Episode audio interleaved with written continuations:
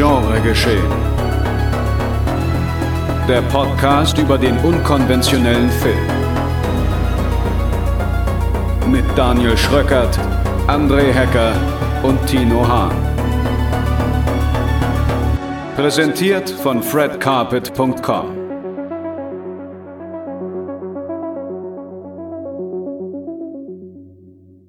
Wenn die Wölfe in Pornos Nacho jaulen, aka Genregeschehen Folge 53, zu denen ich Sie ganz herzlich willkommen heiße, meine sehr verehrten Damen und Herren, liebe Zuhörerinnen und Zuhörer und Genrefreundinnen und Genrefreundinnen. Herzlich willkommen und das auch an meine beiden Kollegen André Hecker. Moin, moin. Und Tino, der Messias Hahn. Hallo. Moalo? Ja, ich war gerade so, ich wollte das so wegen Messias nachfragen, aber da dachte ich so, hm, wird schon stimmen. ja, du hast uns alle in eine Welle der Euphorie gezogen ja, und das, äh, das, wollen wir an dieser Stelle schon mal nicht verheimlichen, aber darauf gehen wir erst später ein, wenn genau. ihr oder nachdem ihr dieses folgende Programm gehört habt.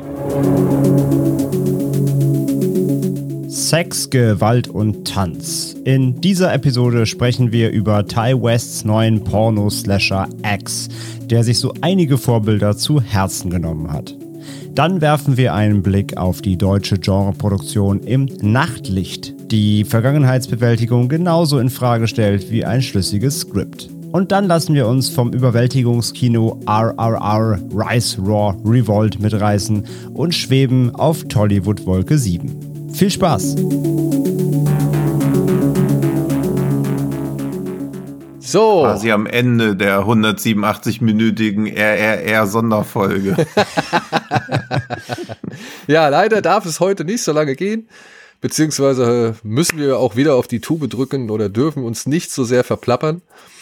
Weshalb wir auch schon direkt starten, oder? Mit dem Film, den wir jetzt gerade frisch beim Fantasy Filmfest gesehen haben das, oder beziehungsweise bei den Fantasy Filmfest Nights, die jetzt gerade am 31.03. in Frankfurt, Hamburg, Nürnberg und Köln. Nee, Nürnberg gestartet. nicht. Okay. Frankfurt, Hamburg, Köln und München. München, Entschuldigung. Genau. Mhm. Köln und München.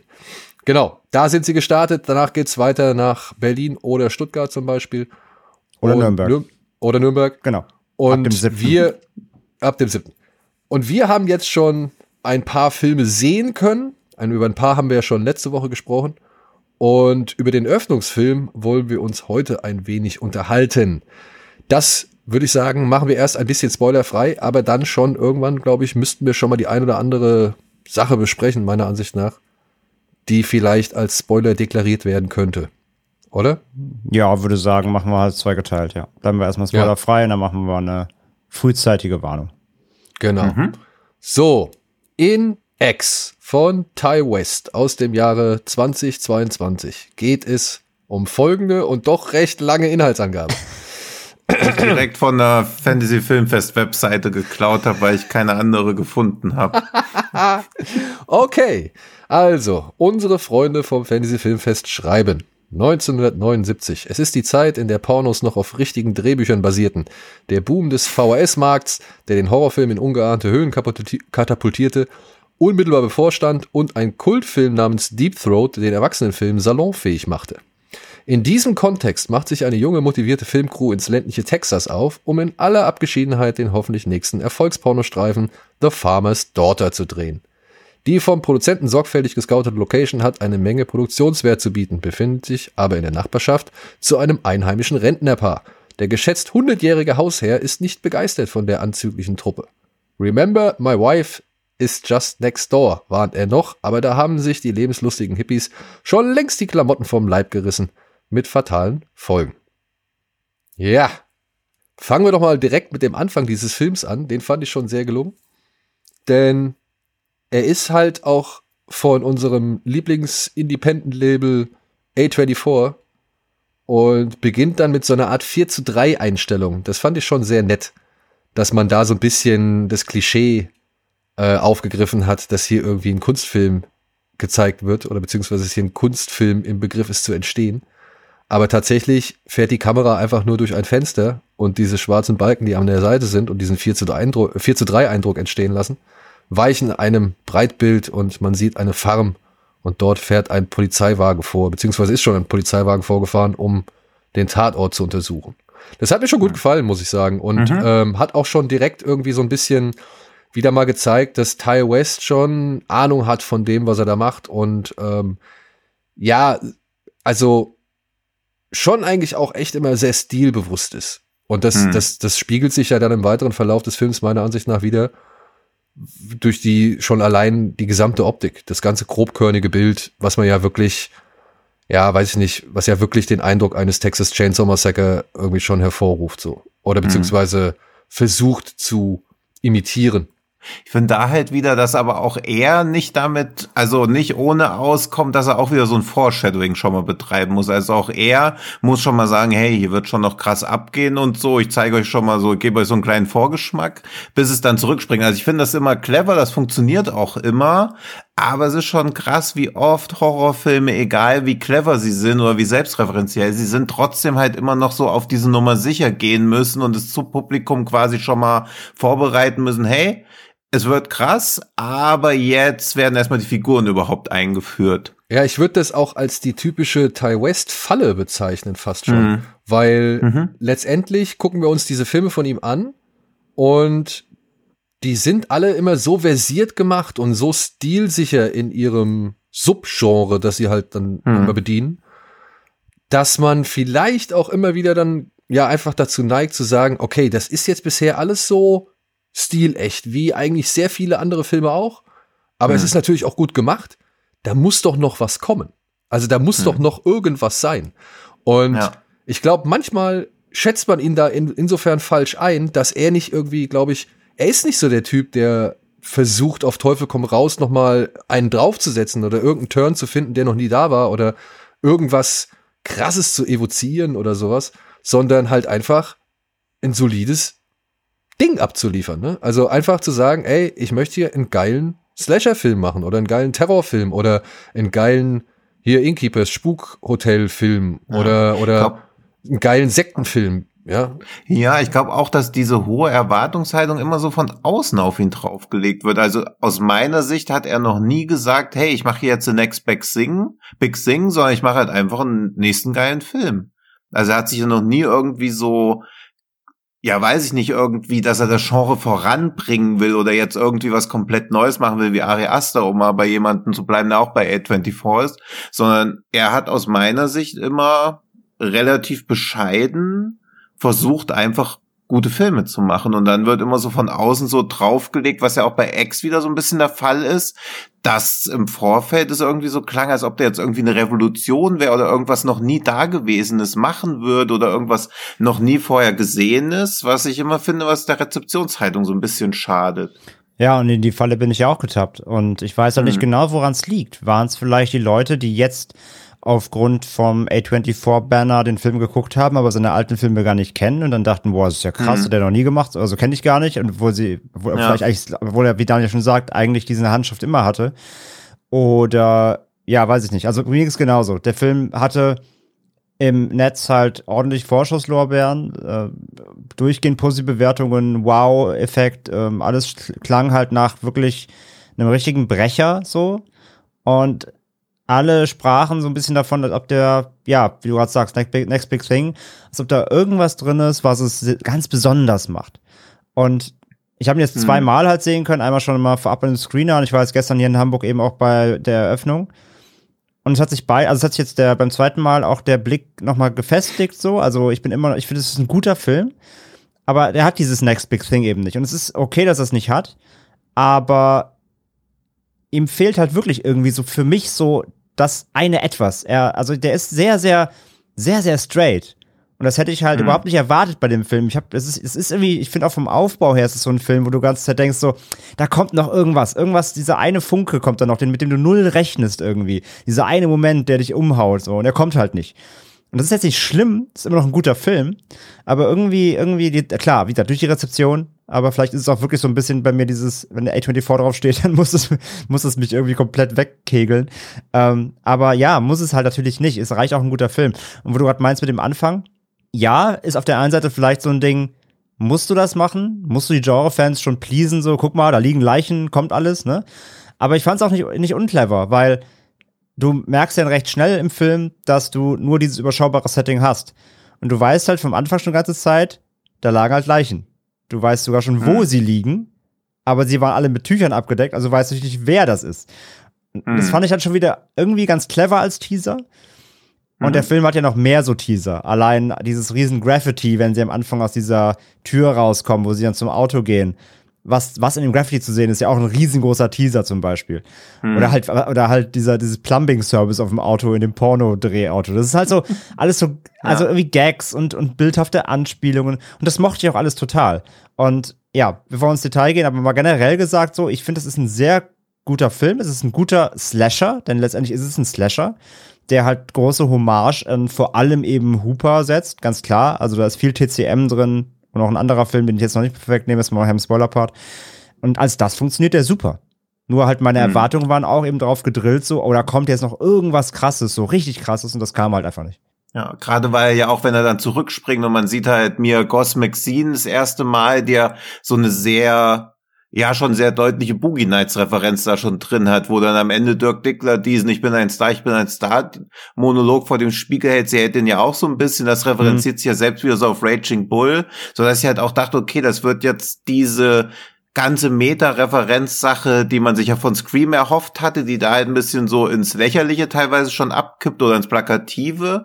Und da dachte ich ja, dass er auch mehr oder weniger subtil oder auf eine clevere Art und Weise mit diesem ganzen Horror-Tropes oder so irgendwie umgeht, mhm. was aus meiner Sicht nicht macht, was auch nicht schlimm ist, aber wie gesagt, durch diese Erwartungshaltung. Und ich muss auch sagen, dass ich ihn bevor der Slasher-Part anfängt, deutlich besser finde als Film. Aber der Slasher-Part funktioniert natürlich auch. Aber ich mochte, wie die ganzen Charaktere, wie die Dynamiken und so aufgebaut wurden. Also das fand ich alles schon relativ stark. Und dann wird halt zu einem guten Slasher. Aber vorher war es halt auch ein guter Film. Das fand ich halt auch so ein bisschen schade, dass er sich dann halt sehr wieder in diese Slasher-Sache verrennt, die ja relativ straight auch einfach durchgespielt wird. Und vieles, was er vorher aufgebaut hat, leider unter den Tisch fallen lässt, aber nicht den Humor. Das finde ich dann halt immer so ein bisschen schade, wenn irgendwie Filme grimmig wirken. Das ist ja auch ein bisschen mein Problem mit dem neuen Texas Chainsaw. Der ist ja auch grimmig und derbe, aber er hat halt immer noch so eine suffisante Humornote drin. Und das finde ich kriegt X auch nicht so ganz weg. Ja, der, also der ist ja eher ja, also der, der, hat halt diese typischen 70s-Sprüche, die er da rausholen mhm. will. Ne? Der will ja diese, diese Sleasigkeit reinbringen, obwohl der Film, mhm. finde ich, gar nicht so sleasig ist, wie man denkt. Also ich finde, ja. ich dachte durch diesen ganzen Look plus die Porno, ähm, das die Porno-Thematik, mhm. dass er mhm. sehr, sehr sleasig und fast schon Grindhouse wird. Das ist er gar nicht, weil der ist schon sehr clean nee. eigentlich, auch wenn ich den Look ja. und alles sehr, sehr mag. Aber sonst gebe ich dir auch dann äh, da vollkommen recht. Äh, ist mir jetzt auch beim zweiten Mal, hat sich jetzt auch manifestiert. Der Aufbau an sich, also wenn du für den Horror kommst, und nicht für das mhm. davor, weil ich finde das davor auch im Grunde rein filmisch und von den Charakteren her vom Aufbau besser. Mhm. Wenn du für den Horror kommst, musst du halt wirklich 50 Minuten warten, bis was passiert. Ne? Das ist schon krass. Mhm. Also der ganze Aufbau, ja. bis wirklich dann Horror einsetzt, der ganze Charakteraufbau äh, und erstmal Thematik setzen und so ein bisschen schon anteasern, in welche Richtung er eben natürlich auf der, auf der, auf der höheren mhm. Ebene denken will. Ähm, das dauert gute 50 Minuten, bevor da mal was passiert, ja. Haben wir immer noch 40 Minuten weniger als beim nächsten Film, um auch mal Foreshadowing auf Teil West-Niveau zu betreiben. Ja, aber, also wie gesagt, ja. aber, es ist, aber es ist aber eben nicht schlimm, weil das davor so mhm. gut funktioniert, finde ich halt auch, ja. Ja, eben, also es klingt, ich merke auch gerade, dass man, dass es alles so irgendwie so überkritisch klingt. Also ich mochte den Film auch wirklich gern und ich finde, er funktioniert. Ich dachte aber, dass ich so, dass ich ein unwohleres Gefühl dabei habe. Also ich dachte so, oh, das wird mir alles so, dass ich eher so eine Beklemmung fühle, aber eigentlich war es eher neugieriges Interesse daran, was passieren wird. Aber ich dachte halt nie so, oh, das ist mir jetzt unangenehm oder so. Also er hat halt keine, kein Gefühl der Gefahr oder so in mir ausgelöst oder der, ja, oder keine Beklemmung. Also ich habe nicht so ein Dread irgendwie. Er hat, er hat auf der, auf dieser unangenehmen äh, Ader macht er halt etwas, das haben wir letzter Folge schon mal besprochen, als wir hier über Labuel hm. und so gesprochen haben, wieder hm. dieser ja, da, ja. darf, soll man sich vor Alter ekeln, so ein bisschen. Ne? Das ist ja auch wieder das so eine Das würde ich im Spoiler-Part gerne nochmal thematisieren, ja. weil das finde ich halt auch Sowohl als auch, um mal noch nebulös zu bleiben. Ja, dann würde ich noch mal ein paar validere Kritikpunkte anbringen. Gerne. Sehr gerne. Du bist ja auch der Experte hier für älter werden. Ja, das zum einen. Und zum anderen, ja, ich muss dann sagen, sehr würde ich halt aus der, aus der Beurteilung rausstreichen, sondern sagen, halt, es ist ein guter Slasher. Ist halt ein, ja, ist ein guter Slasher. Mhm. Der ist versiert gemacht, aber wenn du halt wirklich für den Slasher-Part kommst, muss ich sagen, nee, dann kannst du da nicht kritiklos an den 55 Minuten sind es übrigens, an den 55 Minuten, in denen halt einfach nichts passiert, ähm, kannst du nicht so ganz vorbeigehen. Aber mich haben vorher tatsächlich auch ein paar kleinere Sachen, was heißt gestört, aber die haben mich so ein bisschen vom völligen Genuss abgehalten. Zum einen Hm. halt natürlich für einen Pornofilmdreh ist es halt alles wieder sehr, sehr brav und amerikanisch und, und Hm, ja, ähm, ja. der, der, Ich, ich um sag mal, der Schlong, der Schlong von, ja, Nee, also, weil auch die Beschreibung so tut, als ob es was Cooles oder was Gutes für Pornos wäre, wenn die auf richtigen Drehbüchern basieren. Also es hat auch diese romantisierte Vorstellung davon, dass Leute irgendwie sich 60 Minuten Pornofilmhandlung angucken, dann kommt eine Pornoszene, wichsen sie kurz drauf und das war ein toller Porno. Also das spielt da auch so rein. Das ist halt wirklich alles viel zu brav und zu romantisiert in dieser ganzen Pornodarstellung. ja, Aber du warst gerade bei Schlong stehen geblieben. Ja, und halt für diesen einen Schlong-Gags von Kid Cudi so, ähm, naja, come on, ne? Also da müssen wir uns Mhm. jetzt in Zeiten, wo der Penis von, von Sebastian Stan direkt mit uns spricht, in Pam und Mhm. Tommy, äh, muss, muss man jetzt da auch nicht das allergrößte Fass Mhm. aufmachen. Und ich möchte auch wirklich war, sagen, ich möchte, aber mit dem Schlong, das war eine von drei Szenen, wo im Kino gelacht wurde beim FFL. ja, Oh, und ich will auch gleich im Spoiler-Part wissen, ob in der Szene, wo ich fürchte, wo auch gelacht wurde, auch gelacht wurde. Ja, ähm, also wie gesagt, diese, dieser, dieser ganze Aufbau ist meiner Ansicht nach ein Tick zu lang und jetzt kommt's, Mhm. weil er halt auch gerne mal rechtfertigen möchte, dass er bei A24 ist. Das war zumindest mein Eindruck. Ja, also weil hier schon irgendwie Szenen drin sind, die so ein bisschen dieses Arthouse-Label-Ding irgendwie rechtfertigen wollen. Und dann fühlt sich das alles meiner Ansicht nach eben auch ein bisschen länger an, als es muss. Ich fand Mhm. auch ein bisschen komisch, Ty West versucht hier über eine Figur so auf Nouvelle Vague und so einzugehen und so ein bisschen, ne, das, das, das Filmische nochmal mit einzubringen und so. Das finde ich auch cool. Das, das äh, zeichnet ihn auch aus, so, es zeigt so ein bisschen auch immer, und das finde ich ja bei Regisseuren auch cool, wo so ihre, ihre Wurzeln sind oder ihre Lieben oder Vorlieben oder wie es irgendwie mal angefangen hat oder was man respektiert. Das finde ich auch echt alles in Ordnung und ehrenwert. Aber dann kommen dann diese komischen Dialogszenen aus dem Pornofilm. Also die werden dann halt nochmal so gesondert in Szene gesetzt. Und ich denke Hm. mir so, aber Alter, so wird doch halt kein Film gedreht. Also was, was versuchst du mir jetzt gerade zu verkaufen? So, Hm. das ist halt, das ist doch eigentlich Quatsch. Du weißt doch selbst, dass, dass du Take 1, er spricht. Kamera umgebaut, Take 2, sie spricht so. Und dann wird schon in diesen Pornoszenen hin und her, oder in diesem Pornofilm hin und her geschnitten, was sich für mich Hm. einfach nicht, nicht rund anfühlt. So. Das ist eine Kleinigkeit. Ich will gar nichts irgendwie, das will ich gar nicht größer hängen. So. Aber das ist so, hm, weiß ich nicht. Habe ich mir gedacht, so, ah, dafür, dass du so sorgfältig irgendwie schon solche Spuren legst oder Sachen implizierst, so kommt das jetzt wieder ein bisschen unüberlegt rüber. Und ich muss dann aber auch sagen, im Bemühen, ein gewisses oder zwei gewisse Make-up-Effekte nicht zu zeigen, ja, offenbart er seine Geschichte dann doch relativ schnell. Und dann fand ich das Make-up auch leider nicht so gut. Und dann muss ich mich fragen, ja, aber warum letztendlich? Also, Hm. warum halt wir, also die Szene, die wir zu Beginn des Films sehen, oder das Ergebnis, was wir zu Beginn des Films sehen, fühlt sich für mich ein bisschen zu wenig unterfüttert an. Mag sein, dass das jetzt mit dem Prequel äh, verstärkt wird oder nochmal ausgebaut wird, so, aber ich kann ja erstmal nur beurteilen, was da ist. Und da muss ich sagen, ja, das passiert einfach und das war jetzt aber irgendwie ein bisschen zu wenig, meiner Ansicht nach. Und auch hier und da gab es dann auch noch so den ein oder anderen Schnitt, beziehungsweise die ein oder andere Aktion, wo ich mich gefragt habe, so, warum machst du das? Das ist doch eigentlich der falsche Weg, wenn du dein Publikum wirklich auf die Art bespaßen willst, auf die du dann sie auch wirklich letztendlich bespaßt. Weil man muss ja mal sagen, das letzte Drittel ist ja alles andere als handzahm und liefert dann auch technisch, was so Prosthetics und, und Mhm. Effekte angeht, liefert dann ja auch wirklich ab. Ja. Da habe ich mich bei manchen Szenen einfach gefragt, warum ruinierst du sie durch den einen oder anderen Schnitt? Beziehungsweise, Hm. warum, ja, wenn du schon irgendwie was zelebrieren möchtest und wenn du schon irgendwie auch eine Hommage mit in deinen Film einbaust, warum schneidest du dann weg? Also das ist so, das, das verstehe ich nicht. Das sind so halt dann einfach Kleinigkeiten, die sich bei mir summieren, die dann so ein bisschen auf den, ja, auf den Gesamteindruck einwirken und das, was ihr eben schon angesprochen habt, was wir jetzt dann auch im, im Spoiler-Part irgendwie besprechen würden, das war dann halt noch mal so das Letzte, wo ich gedacht habe, ah, nee, da gibt's einen Faktor, der stört mich dann doch zu sehr, Mhm. als dass ich jetzt wirklich einfach das alles komplett einwand oder oder der verlustfrei genießen kann. So. Ja, eine Sache, eine Sache noch, eine Sache noch, eine Sache noch kurz ohne Spoiler. Also, es stimmt, ich gebe ich dir schon recht, das mit dem Payoff, also im Slasher-Part und an sich, mit dem Horror-Part, er geht einerseits all in und dann wieder nicht. Also er ist Ja. sehr inkonsistent, was sein, was sein in All-In für die Gore-Bauern angeht. So, also du hast dich gerade, es kommt halt irgendwie ein Aufbau. Erstmal, es geht los mit einer sehr, sehr derben Szene und dann gibt's mittendrin halt wieder eine, die, da passiert halt ganz schnell was und ohne Blut und einfach nur schnell weggeschnitten. Du weißt, hier, der Charakter ist jetzt weg. Und da war ich so, aber warum? Also entweder gehst du jetzt All-In und zeigst alles und gehst jetzt, lieferst den Leuten wirklich, was sie wollen.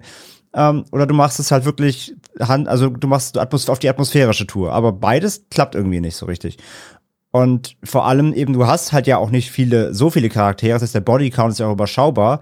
Und dass du dann nicht jeden einzelnen deiner Kills wenigstens dann richtig zelebrierst, wie du das, wie du es beim ersten machst. Das habe ich auch nicht verstanden, ja. Ja. Also deswegen, und das sind so halt einfach so Details, die ähm, einfach einen Eindruck hinterlassen. Das bedeutet nicht, dass ich den Film schlecht finde, so, aber ich würde ihn jetzt auch nicht wirklich in alle Himmel loben, ja. Also deswegen, also es zeigt mir halt weiterhin, dass Ty West schon wirklich Ahnung hat von dem, was er macht und dass er das irgendwie gerne macht und dass er das auch gut kann. Aber er hält sich hier meiner Ansicht nach mit ein paar Dingen auf, die er, mit denen er sich nicht aufhalten müsste und verfährt dann in den Dingen, die er wirklich eigentlich gut macht, manchmal etwas unglücklich. Ja, ich finde, das ist eine, ja, das ist ein gutes Statement ohne Spoiler, glaube ich, erstmal für alle, die den Film jetzt noch nicht gesehen haben. Und ja, würde ich jetzt sagen, Spoiler-Alarm ab hier. Wer Mhm. nur noch gucken will und noch nicht getan hat, nicht gespoilt werden möchte, checkt bitte die Kapitelmarken aus, dann könnt ihr direkt zum nächsten Thema springen. So, Ja. dann, wer möchte. Also, ich würde gerne auf das Thema Alter Sex eingehen, Mhm. weil das habe ich nicht so ganz verstanden bei ihm. Der Film propagiert mir hier freie Liebe und, und jeder darf machen, was er will und keine Ahnung. Mhm. Und dann nimmt er da tatsächlich so einen, so einen Ork-Darsteller aus Herr der Ringe und lässt ihn fast aussehen wie, aus, wie einer aus Herr der Ringe. und, und der hat dann Sex mit einer geschminkten Mia Goth, deren Make-up halt wirklich leider, also ich habe nicht sofort gesehen, dass sie drunter ist, aber ich habe gesehen, dass da eine junge Frau drunter ist. Ja, das sieht man So. auch. Ich hatte halt auch diese Suspiria-Vibes, wo man nicht Komplett, weiß, soll ja. das jetzt so sein oder denkt man sich das nur, ist da was? Also es fühlt sich einfach off an irgendwie. Ja, genau. Es fühlt sich off an. Ich hatte auch Und- wirklich überlegt, hat, hat, er hat Ty West das eben von Guadagnino mit dem Suspiria Remake, weil das ja wirklich von der, also es war die gleiche Idee, ne? Schauspielerin doppelt besetzt und dann äh, einen, Count- einen Counterpart bilden. Da dachte ich mir, hast du das vielleicht Ja. von, hast du dich inspirieren lassen? Ja, vielleicht war aber auch wirklich das Prequel schon von vornherein im Sinn. Und wenn Ja, sie haben ja Secrets Side by Side gedreht. Also beide Filme sind ja parallel gedreht Beide worden, so fertig, wie ich es ja. jetzt den neuesten News entnommen habe. Mhm. Und auch die reine Existenz des Prequels verleidet mir Ex halt schon so ein bisschen, weil du ja auch darüber nachdenkst, wie geht das denn, dass mir, also, weil ja auch gesagt wird, der Charakter von Mia Goss spielt im Prequel mit und das weiß man ja schon. Man weiß, dass das Prequel 1918 spielt, dass es um den Charakter von Mia Goss geht, bevor man den Film überhaupt gesehen hat. Das ist doch irgendwie, Wenn das man die News scheiße, liest das vorher, im ja. Vorfeld zu wissen. Genau, Ja, ja, ja, aber man, man kann es ja nicht übersehen. Also ich wollte es ja auch nicht vorher wissen. Aber wenn man das so in den Informationen weiß, denkt man die ganze Zeit, okay, wie soll Mia Goss Charakter 1918 leben? Wir haben ja auch so kurz im WhatsApp gescherzt, geht es um Zeitreisen oder so. Da, da, Und ich ich glaube, das hat auch mit reingespielt, weil natürlich, ich Hm. wusste halt vorher nur, dass Mia Goth mitspielt. Ich da- wusste aber nur, dass Ja. sie eben die junge Darstellerin spielt. Ja, genau. Und aber ja. ich wusste halt nicht, dass sie auch die Oma spielt. Und jetzt wird ja ein Schuh Ja. draus halt, ne? Aber genau, im Vorfeld dachte ich auch halt, okay. Und deswegen war ich auch ganz Zeit so, ist vielleicht ein Vampir? Kommt, ist das der Twist nachher so? Ja, und alle Twists, die man sich halt so denken konnte im Vorfeld, waren halt irgendwie so wack.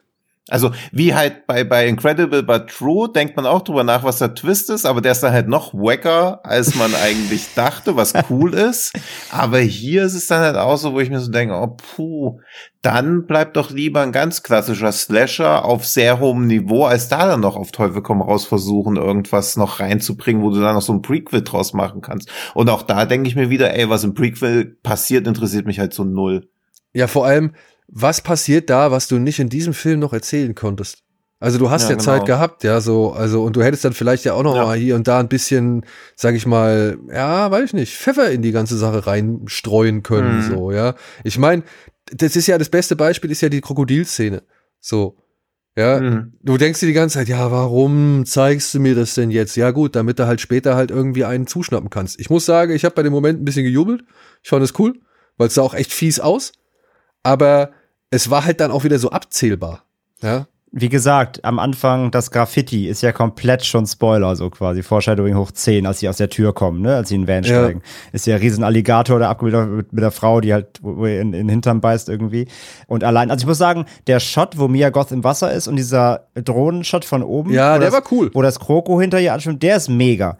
Ja. Und letztendlich mhm. halt auch da wieder eben, deswegen sagte ich vorhin, ich nenne noch einen Film mal nicht, er ist halt auch ganz klar Eaten Alive, ne? Toby Hooper wieder. Also er hatte halt ja. hardcore die Sachen von Hooper aus den 70ern reingeballert ohne Ende. Aber ich mochte den Alligator-Moment auch auf jeden Fall. Ich dachte auch, da wird im FF ein bisschen gejubelt, war keine einzige Regung. Danke, Was? Nord danke norddeutsches Publikum. Oh ähm, Mann. Nee, nicht, nicht mal ein, ja. ein Gluckser, gar nichts. War komplett Totenstille im Kino. ähm, aber das fand ich auch mega cool, so. Aber äh, ja, das Ding ist halt mit dem, also es ist, es kommt ja sogar ein Sequel, ne? Also es kommt beides. Das Sequel ist aber noch nicht ach, fertig. Ach, okay. Ähm, also er macht quasi ein XXX draus, ein, ein, ein X-Universe anscheinend. Ich verstehe es auch nicht. Ich muss es aber nicht. Hat also A24 auch das erste Horror-Franchise am Start. Quasi, aber ob das nötig ja. ist, wird sich halt zeigen. Wie gesagt, ich glaube, was er halt möchte, ist, er möchte mit dem Prequel wahrscheinlich einfach diesem Charakter der Pearl halt hier, der der Oma, hm. mehr Tiefe irgendwie da geben oder mehr Verständnis, wo das herkommt. Die wird wahrscheinlich irgendwie selbst einen Leidensweg dann haben im Pearl. Man soll dann vielleicht rückwirkend dann für Ex verstehen, warum sie so handelt, wie sie handelt, oder woher ihr Spleen kommt oder woher ihre ja, Durchgedrehtheit kommt. Hm. Aber das ist wieder auch so, so, so erklärbärmäßig, ne? Zumindest jetzt mal auf dem Papier. Und ob das nötig nachher wird, wird sich halt zeigen. Ey, also hm. weiß ich nicht. Ich, also was soll die, was soll jetzt irgendwie in der Vergangenheit irgendwie geschehen sein, dass es ja das rechtfertigt, dass die Frau und ihr Mann irgendwelche Leute, äh, im, die sie, keine Ahnung, die durch Zufall getroffen haben, im, in ihrem Keller irgendwo aufhängen. So, also das ist für mich ja, die Herleitung. Jetzt, ja die Herleitung ist für mich einfach nicht gegeben, so. Weißt du? Das ja. ist so, ey, die, und das ist das, pass auf. Ich weiß, sag erstmal, was du sagen willst, Tino. Nee, vor allen Dingen habe ich doch völlig akzeptiert, dass sie das machen. Also ich brauche doch auch gar keine 90-minütige Erklärung dafür, wie sie zu dem geworden sind, was sie sind. Ich habe doch jetzt schon akzeptiert, dass sie das sind. Ja, also das, das, ist ja dieses From Dust to Dawn Ding, wo auch dann versucht wurde, noch irgendwie zu erklären, warum das, warum's Titty Twister so ist, wie es ist. Ich habe es aber doch schon akzeptiert. Also ich brauche jetzt nicht noch die Entstehungsgeschichte davon. Ja, vor allem, weil der Shot am Ende ja vollkommen reicht. Du siehst ja diesen, ja, diesen Tempel und dann denkst du dir, ja. ah, okay, alles klar, zack, bildest ja, ja eine Geschichte, alles cool. Genau, das reicht ja, schon für, die, für Kopfkino. Für die Jüngeren unter euch, wir reden über das Ende von From Dust to Dawn gerade. Ein Film mit George Clooney. Ja. Also habt ihr, habt ihr beide, äh, also kurz zur Erklärung auch für die, für die Zuhörer und Zuhörerinnen da draußen. Es gibt halt in der Kinofassung, das ist die, die jetzt auch im Mai ins Kino kommt, regulär in Deutschland, ähm, am 19., da wird es eine After-Credit-Scene geben. Die After-Credit-Scene mhm. ist quasi der Teaser zum Prequel von X. Die Szene wurde auf dem FFF jetzt nicht gezeigt, weil die in der Festivalfassung rausgeschnitten ist. Äh, deswegen, die gibt's aber auf YouTube. Könnt ihr euch schon, schon mal reinziehen. Okay. Ähm, was man im Teaser sieht, ist halt quasi so ein bisschen das, was man sich vorstellen kann. Dass diese Pearl, als sie jung war, eben natürlich quasi ein sehr ähnlicher bis gleicher Charakter war wie hier die von Mia Goss gespielte Maxine, die auch irgendwie Ruhm wollte scheinbar, die ein Star sein wollte, die genau diese gleichen Träume hatte, die dann eben zerstört wurde, also die, die Zerstörung des American Dream irgendwie. Das ist das, was man so weit, so zumindest im Teaser erkennen kann. Deswegen glaube ich halt, wie gesagt, das wird diese Story halt sein, wie sie auch an ihren Träumen gescheitert ist und darum, darum in X halt dann irgendwie Leute killt. Das, also, natürlich ist es Quatsch genau. halt, aber ja, wie gesagt, Notwendigkeit ja. sehe ich da halt auch nicht. Ja, ja und so. Ich, ja. Wo wir bei, ja, bei Notwendigkeit sind, ich sehe halt auch nicht die Notwendigkeit, alte Menschen, die nackt sind, als spooky, creepy oder sonst irgendwas zu inszenieren. Also die Wahrnehmung entsteht beim Zuschauer ja fast immer sowieso unweigerlich, wie wir auch bei Abuela gemerkt haben, auch bei Relic. Aber ich finde, X macht da auch schon so ein bisschen so eine Show draus, wie creepy die eigentlich aussehen. Und das, das habe ich halt, halt ja, also im, im Slasher-Film, im Horrorfilm-Kontext völlig fein, das kann man machen, aber dass das dann auch alle so unkritisch abgefeiert wird, niemand irgendwie sagt, dass da ja auch so Age-Shaming oder sonst irgendwas betrieben wird, das finde ich halt wieder irgendwie merkwürdig. Also bei Midsommar siehst du ja auch alte Menschen beim Sex, aber die haben dann trotzdem noch so eine Würde, beziehungsweise entsteht die, die und Be Beklemmung aus dieser Szene eher aus der allgemeinen Atmosphäre, aber nicht aus der Tatsache, dass da alte Menschen Sex haben. Und das finde ich passiert halt bei X, dass man einfach nur denkt, ja, okay, das wird jetzt so inszeniert, dass man sich da schlecht fühlen soll, aber es ist ja nun mal Realität. Und da lasse ich auch nicht dieses Argument ziehen, dass Horror uns immer irgendwie mit einer Art von Verlust konfrontiert und X versucht uns halt mit dem Verlust von Jugend oder so zu konfrontieren, weil es ja vorher auch nicht wirklich zur Rede steht. Es wird ab und an mal diskutiert, dass sie halt irgendwie jetzt nicht mehr so jung ist, aber das finde ich schon, also relativ lame als Schockfaktor. Naja, das Ding, was, also, und da wären wir bei dem, bei dem, was mich halt da wirklich stört. Ähm, hm. de, den Sex zeigt den Sex, das ist mir egal, so, ja, äh, mit hm. welcher Absicht du das auch immer zeigen möchtest, so, ja. Es gibt Leute, die finden es vielleicht ekelhaft. Es gibt Leute, die sagen, ja, ist doch ganz normal.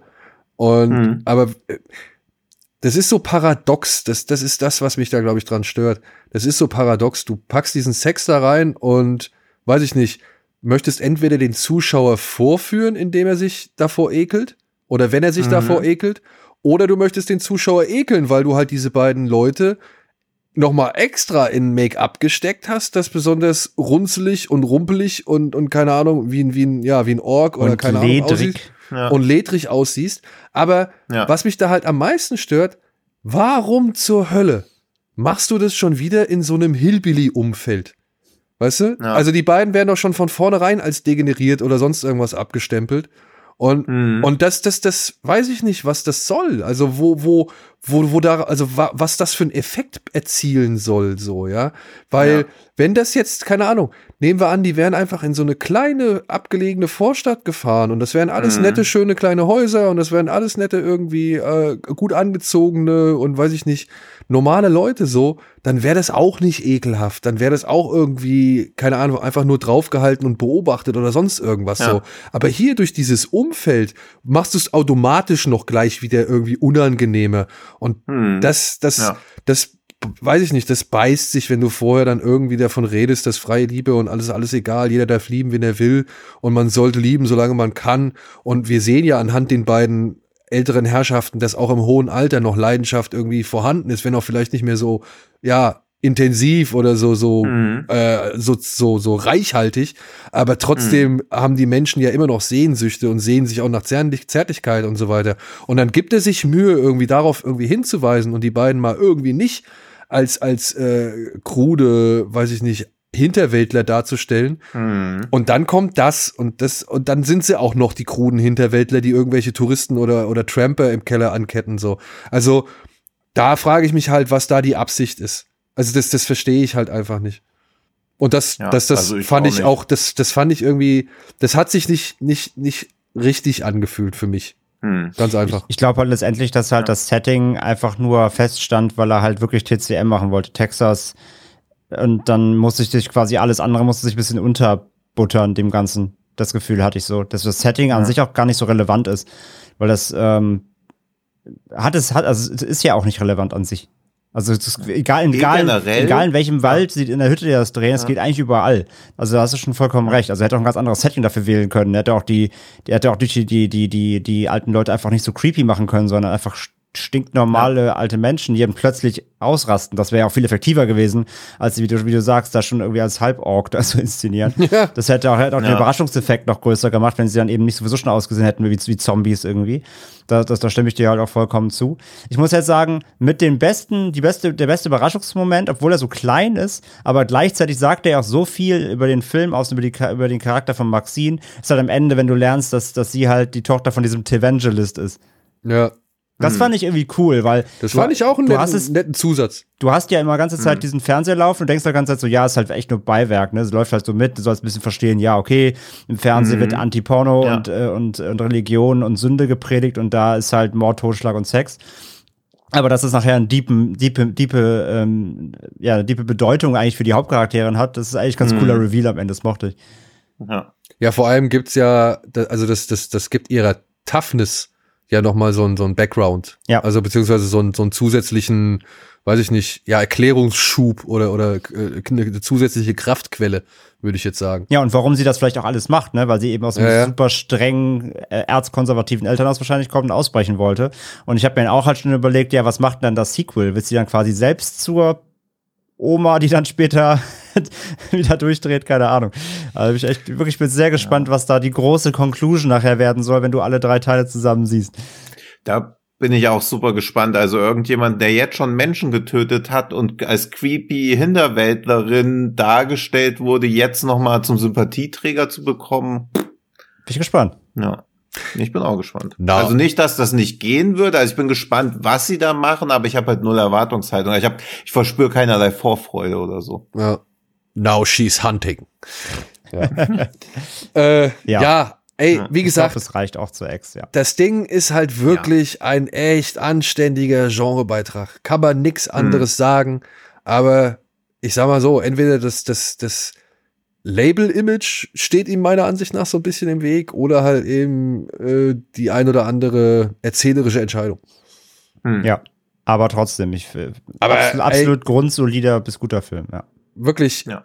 also als Scorebauer bin ich hier sehr zufrieden. Und ich will ja auch nichts sagen, ne? Ich meine, die, die Sexszene hat mich auch irritiert. Also was soll was das, ich meine, der, der, der Effekt ist ja da. Ja. So. In welchem Ja. Kontext es steht, das kann man kritisieren. Nur halt Ja. deswegen, also nur im Nachhinein kann ich dann trotzdem sagen, dass mich das alles im Umfeld so ein bisschen stört. Hm. Absolut, Ja. ja. Und ich glaube halt auch, also eine irritierende Sexszene drehen ist, glaube ich, relativ easy. Also es gibt, glaube ich, schwierigere Challenges als Regisseur, die du dir stellen kannst, als eine irritierende Sexszene irgendwo einzubauen. Border. Auf der anderen Seite, auf der anderen Seite ist es aber halt auch für ne, jemanden aus Amerika wahrscheinlich dann auch schon immer wieder so ein Ding, äh, was dir vielleicht auch Einnahmen verwehrt, wenn du halt eben aufgrund so einer Szene äh, Mhm. dann von der von der Rating ähm, Einheit oder beziehungsweise von der von der MPAA oder von sonst Mhm. wem ja dann vielleicht doch ein Rating bekommst, was dich noch noch mehr einschränkt in deiner in deiner Spielst halt endlich mal in derselben Liga wie Come On, Come On. ja, stimmt.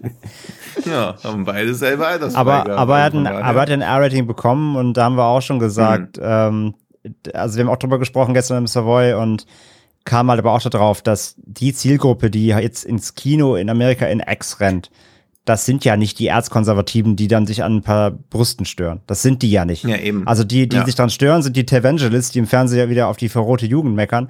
Aber die Leute, die wirklich ins Kino zum Ty West-Film gehen, sind ja nicht die, die jetzt ein paar Brüste abschrecken. So, das ist ja bei der neuen Generation auch in Amerika nicht mehr so, bin ich mir sehr sicher. Das heißt, rein die Nacktheit im Film, die ja wirklich auch überschaubar ist, dafür, dass es um Porno geht. Ähm, ich glaube, die holt jetzt, also die, die haut jetzt wirklich auch keinen mehr vom Hocker. Es geht ja auch nicht um, um die Leute, die sich das angucken, sondern es geht ja um die Leute, die das bewerten. Das meine ich ja. Hm. Ja, Das ist ja, das, gro- das ist das große Problem. klar, weißt du, was du meinst, ja. Ja. So, und wir haben jetzt auch ein großes Problem, denn wir müssen nämlich jetzt folgenden Film bewerten. er heißt Im Ja. Nachtlicht und ist von Michael Kreuz aus dem Jahre 2020. Und ja, handelt von folgender Geschichte. Minte Hellheim weiß nicht, woher sie stammt und wer ihre Eltern sind. Ihre Kindheit hat sie in Heimen verbracht. Von immer wiederkehrenden Albträumen gequält, schlägt sie sich mit Gelegenheitsjobs durchs Leben. Ein neuer Anfang ist in greifbarer Nähe, als sie ein ungewöhnliches Angebot erhält. Sie soll in ihrer Geburtsstadt eine alte Mühle restaurieren. Sie ahnt nicht, dass sie dort schon bald im Mittelpunkt einer Intrige stehen wird. Ehe sie weiß, wie ihr geschieht, sieht sie sich im Wolfstal mit machthungrigen Geschäftsmännern und ungeklärten Mordfällen, äh, Mordfällen konfrontiert. Auf der Suche nach ihrer wahren Identität muss sie sich ihrer Vergangenheit und einem mysteriösen Wesen stellen. Das Ende oder der Beginn eines ganz neuen Lebens? Fragezeichen.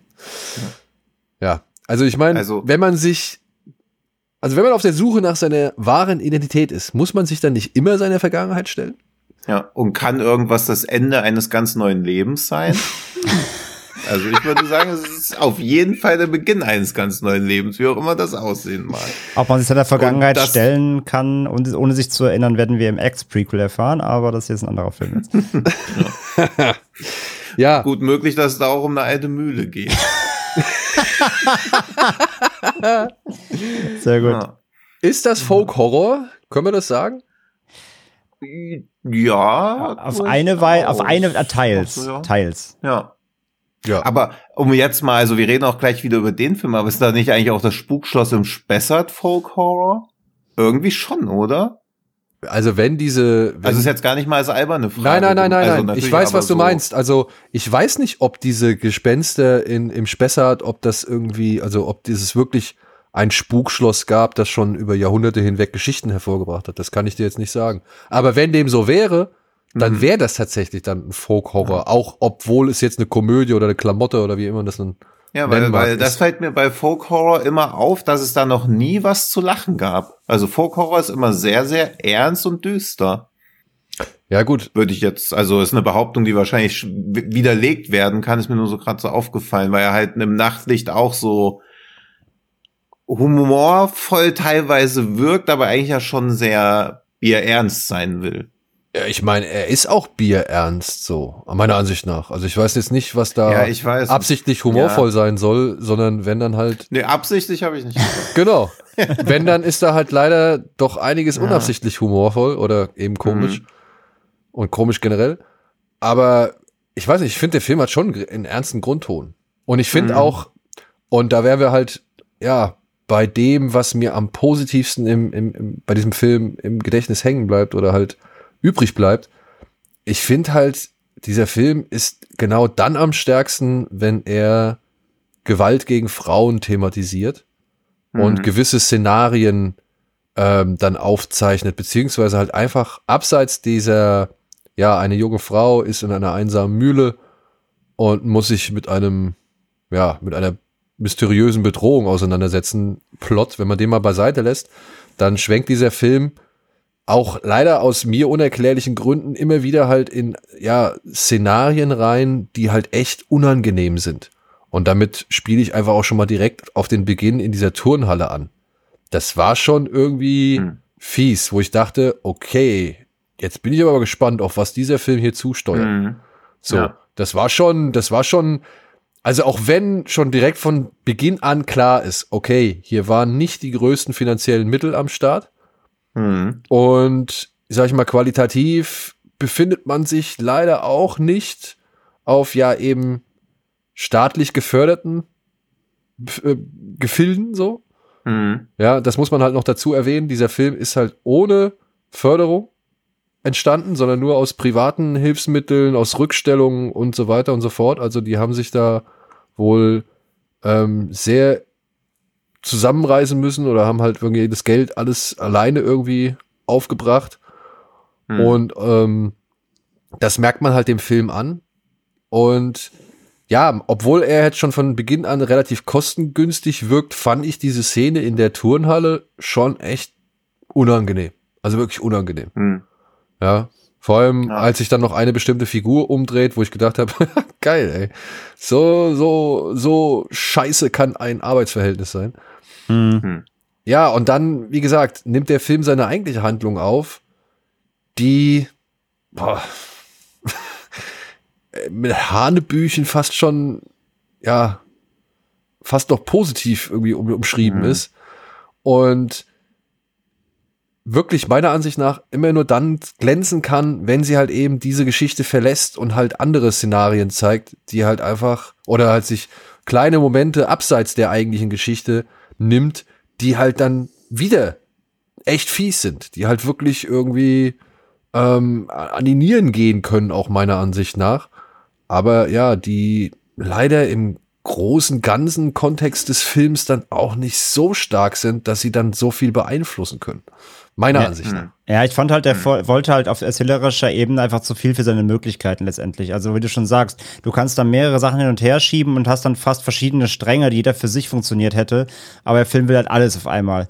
Und dann nicht nur auch sehr geradlinig, sondern auch oft wieder mit, also er versucht so ein Lucifer dabei teilweise zu sein, aber ist halt dann naja, halt nur im Nachtlicht und äh, kann auch dann so, mhm. finde ich, solche, äh, solche Spielereien auf, äh, wir wären gerne deutsche A24-Ebene nicht überhaupt nicht ver, ver, verarbeiten, sage ich mal.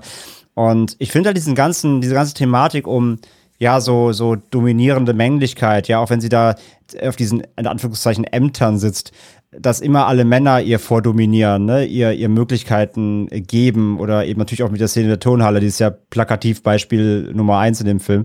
Also, dass diese, dieses, dieses äh, toxische Männlichkeit oder Gewalt an Frauen oder Unterdrückung von Frauen im Vordergrund steht, im Subtext ist halt offensichtlich, da macht der Film auch überhaupt keinen, also er macht es nicht clever, aber es ist halt da und es ist in Ordnung. Die Szenen, die er da hat, sind auch teilweise sehr unangenehm. Aber alles um diese, ja, wie wir im Plot gehört haben, diese diese Intrigen, diese Verschwörungen, die sie da reingerät, wie man das nennen möchte, das war mir auch irgendwie too much irgendwann. Das war, mhm. das war so auch seltsam gestaged irgendwie, weil er, er, er, er verrät das dann auch relativ spät, aber auch wie. Und das Allerschlimmste am Film fand ich teilweise Dialoge. Also er ist eh echt, mhm. echt nicht gut gespielt so. Er ist auch einfach sehr, generell sehr deutsch, muss man auch, also es klingt ja. immer so blöd, aber der ist wirklich sehr deutsch. Ja. Also ich hatte wirklich irgendwie die Befürchtung in den Credits fragt der Film mich irgendwie, ob ich Payback-Punkte habe oder, oder irgendwie krieg ich, krieg noch, ich, ich krieg noch einen Sunnyfair-Gutschein hinterhergeschmissen. Also, also ist wirklich schon, er ist wirklich schon Paradedeutsch, leider.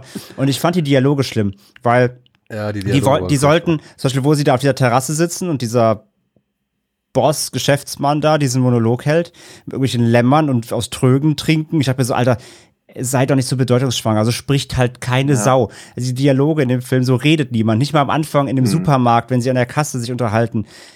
Da ja. sind so Wortwahl drin, so, so redet halt niemand. Aber das ist ja nicht so, dass der Film halt, wie gesagt, jetzt irgendwie an die Brüder Grimm angelehnt ist und hier ein halbes mhm. Märchen sein will, irgendwelche Floskeln, sondern im Grunde ist es ein, sollen es normale Dialoge sein. Aber es ist halt geschrieben, als ob du halt gerade irgendwie so ein, so ein Roman liest. Ganz, ganz, ganz weird. Ähm, also das, das fand ich einfach nur anstrengend, leider. Das hat auch nicht geholfen, die der Geschichte gut zu folgen. Und dann halt ihr ganzes Aufarbeiten so ihrer Geschichte. Halt, es geht ja vor allem darum, wer sind ihre Eltern und so, eben weil sie ja beim Waisenkind war. Mhm. Das fand ich auch sehr wild. Auch wie sie an, dann an die Infos kommt, diese Akte und so. Und er sagt, das ist ey, das Beste. Komm. Wenn, also. sie, wenn sie zu dieser Sozialarbeiterin kommt ja, und die ja. sagt, ich wusste, sie werden eines Tages, Tages zu mir kommen. kommen. Während sie gerade ihr Büro räumt. So. Okay, du siehst diese Frau zum ersten Mal. Das letzte Mal, als du sie gesehen hast, war sie ein vierjähriges Mädchen oder so. Ja, okay, Alter. ja gut. Also da, da musste ich echt fünfmal oh. schlucken. So. Das war schon wirklich bitter. Da, da habe ich ja so am Anfang noch versucht, mir das irgendwie so reinzureden, weil wenn denn wenn ein deutsches Regiedebüt schon mit einer Texttafel anfängt, wo jedes südkoreanische Historiendrama schon Platz vor Neid werden würde, wie viel Text da drauf wie lang ist, die, wie lang die steht. Die ja, drei Minuten. Das ist schon immer kein, kein gutes Zeichen. Dann geht's mit einer Szene weiter, wo man denkt, Terence Malick wäre mal kurz auf Twitch gewesen, hat das Aquarium von Montana Black gesehen und gedacht, auch da müsste ich auch mal was drin drehen. und auch die Szene läuft halt zu lang. Also die fand ich noch ganz gut, obwohl du auch erkennbar siehst, hey, die wurde mit, also zweckmäßigen Mitteln Ja, das, das meinte Und dann fand genau. ich die Dialoge, gerade weil sie so gestellt waren, dachte ich, okay, das kann auch noch so eine gewisse Faszination entwickeln. Aber wenn sie dann auch bei diesem Banktypen ist und der und sie sagt dann zu ihm, ich möchte nicht unhöflich sein, aber ich bin nicht gefällig, wo ich erstmal so überlegen muss, okay, was meint sie jetzt überhaupt? Und er dann so, ich bin Geschäftsmann und kein Lump. Und man denkt so, pff, schwierig. Also ich fand es immer wieder ganz cool, äh, wie es geschrieben war, aber es ist ja keine Groteske. Also es ist ja eigentlich ein ernster Film. Also es will ja nicht so eine sowas wie das Massaker von Anröchte, wo diese, wo einfach so eine Touristentruppe in so einem kleinen Dorf in Ostfriesland auf einmal von Wikingern umgebracht wird. Man sich so denkt, hey, es gibt doch gar keine Wikinger. Und der Polizist, der ermittelnde Polizist sagt so, ja natürlich gibt es keine äh, Wikinger, deswegen brauchen wir in dem Fall auch gar nicht ermitteln. Der wird sich schon irgendwie lösen und dann löst er sich irgendwie. Und so kann man sowas machen, wo du jegliche Skurrilität Absurdität und auch absurden Dialoge glaubst, aber in einem Film, der halt ernst sein will, bloß ja das mit der Akte. Und was ich fast noch, also wo ich auch laut lachen musste, leider ist, wo dieser Polizist dann, wo sie ihn rausschmeißt, weil er zu Video benutzt hat.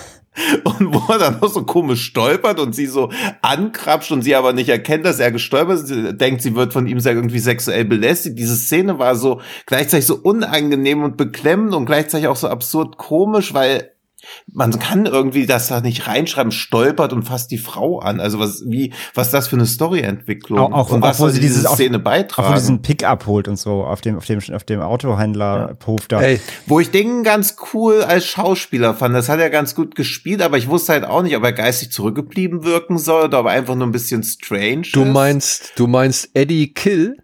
Ja, Eddie Kill, ja. ja. Und da, Eddie Kill. da wären wir schon bei einem großen Thema bei diesem Film, dass der halt auch echt äh, mit seinen, Wöl mit seinen Wörtern oder mit seinen Namen halt einfach, äh, keine Ahnung.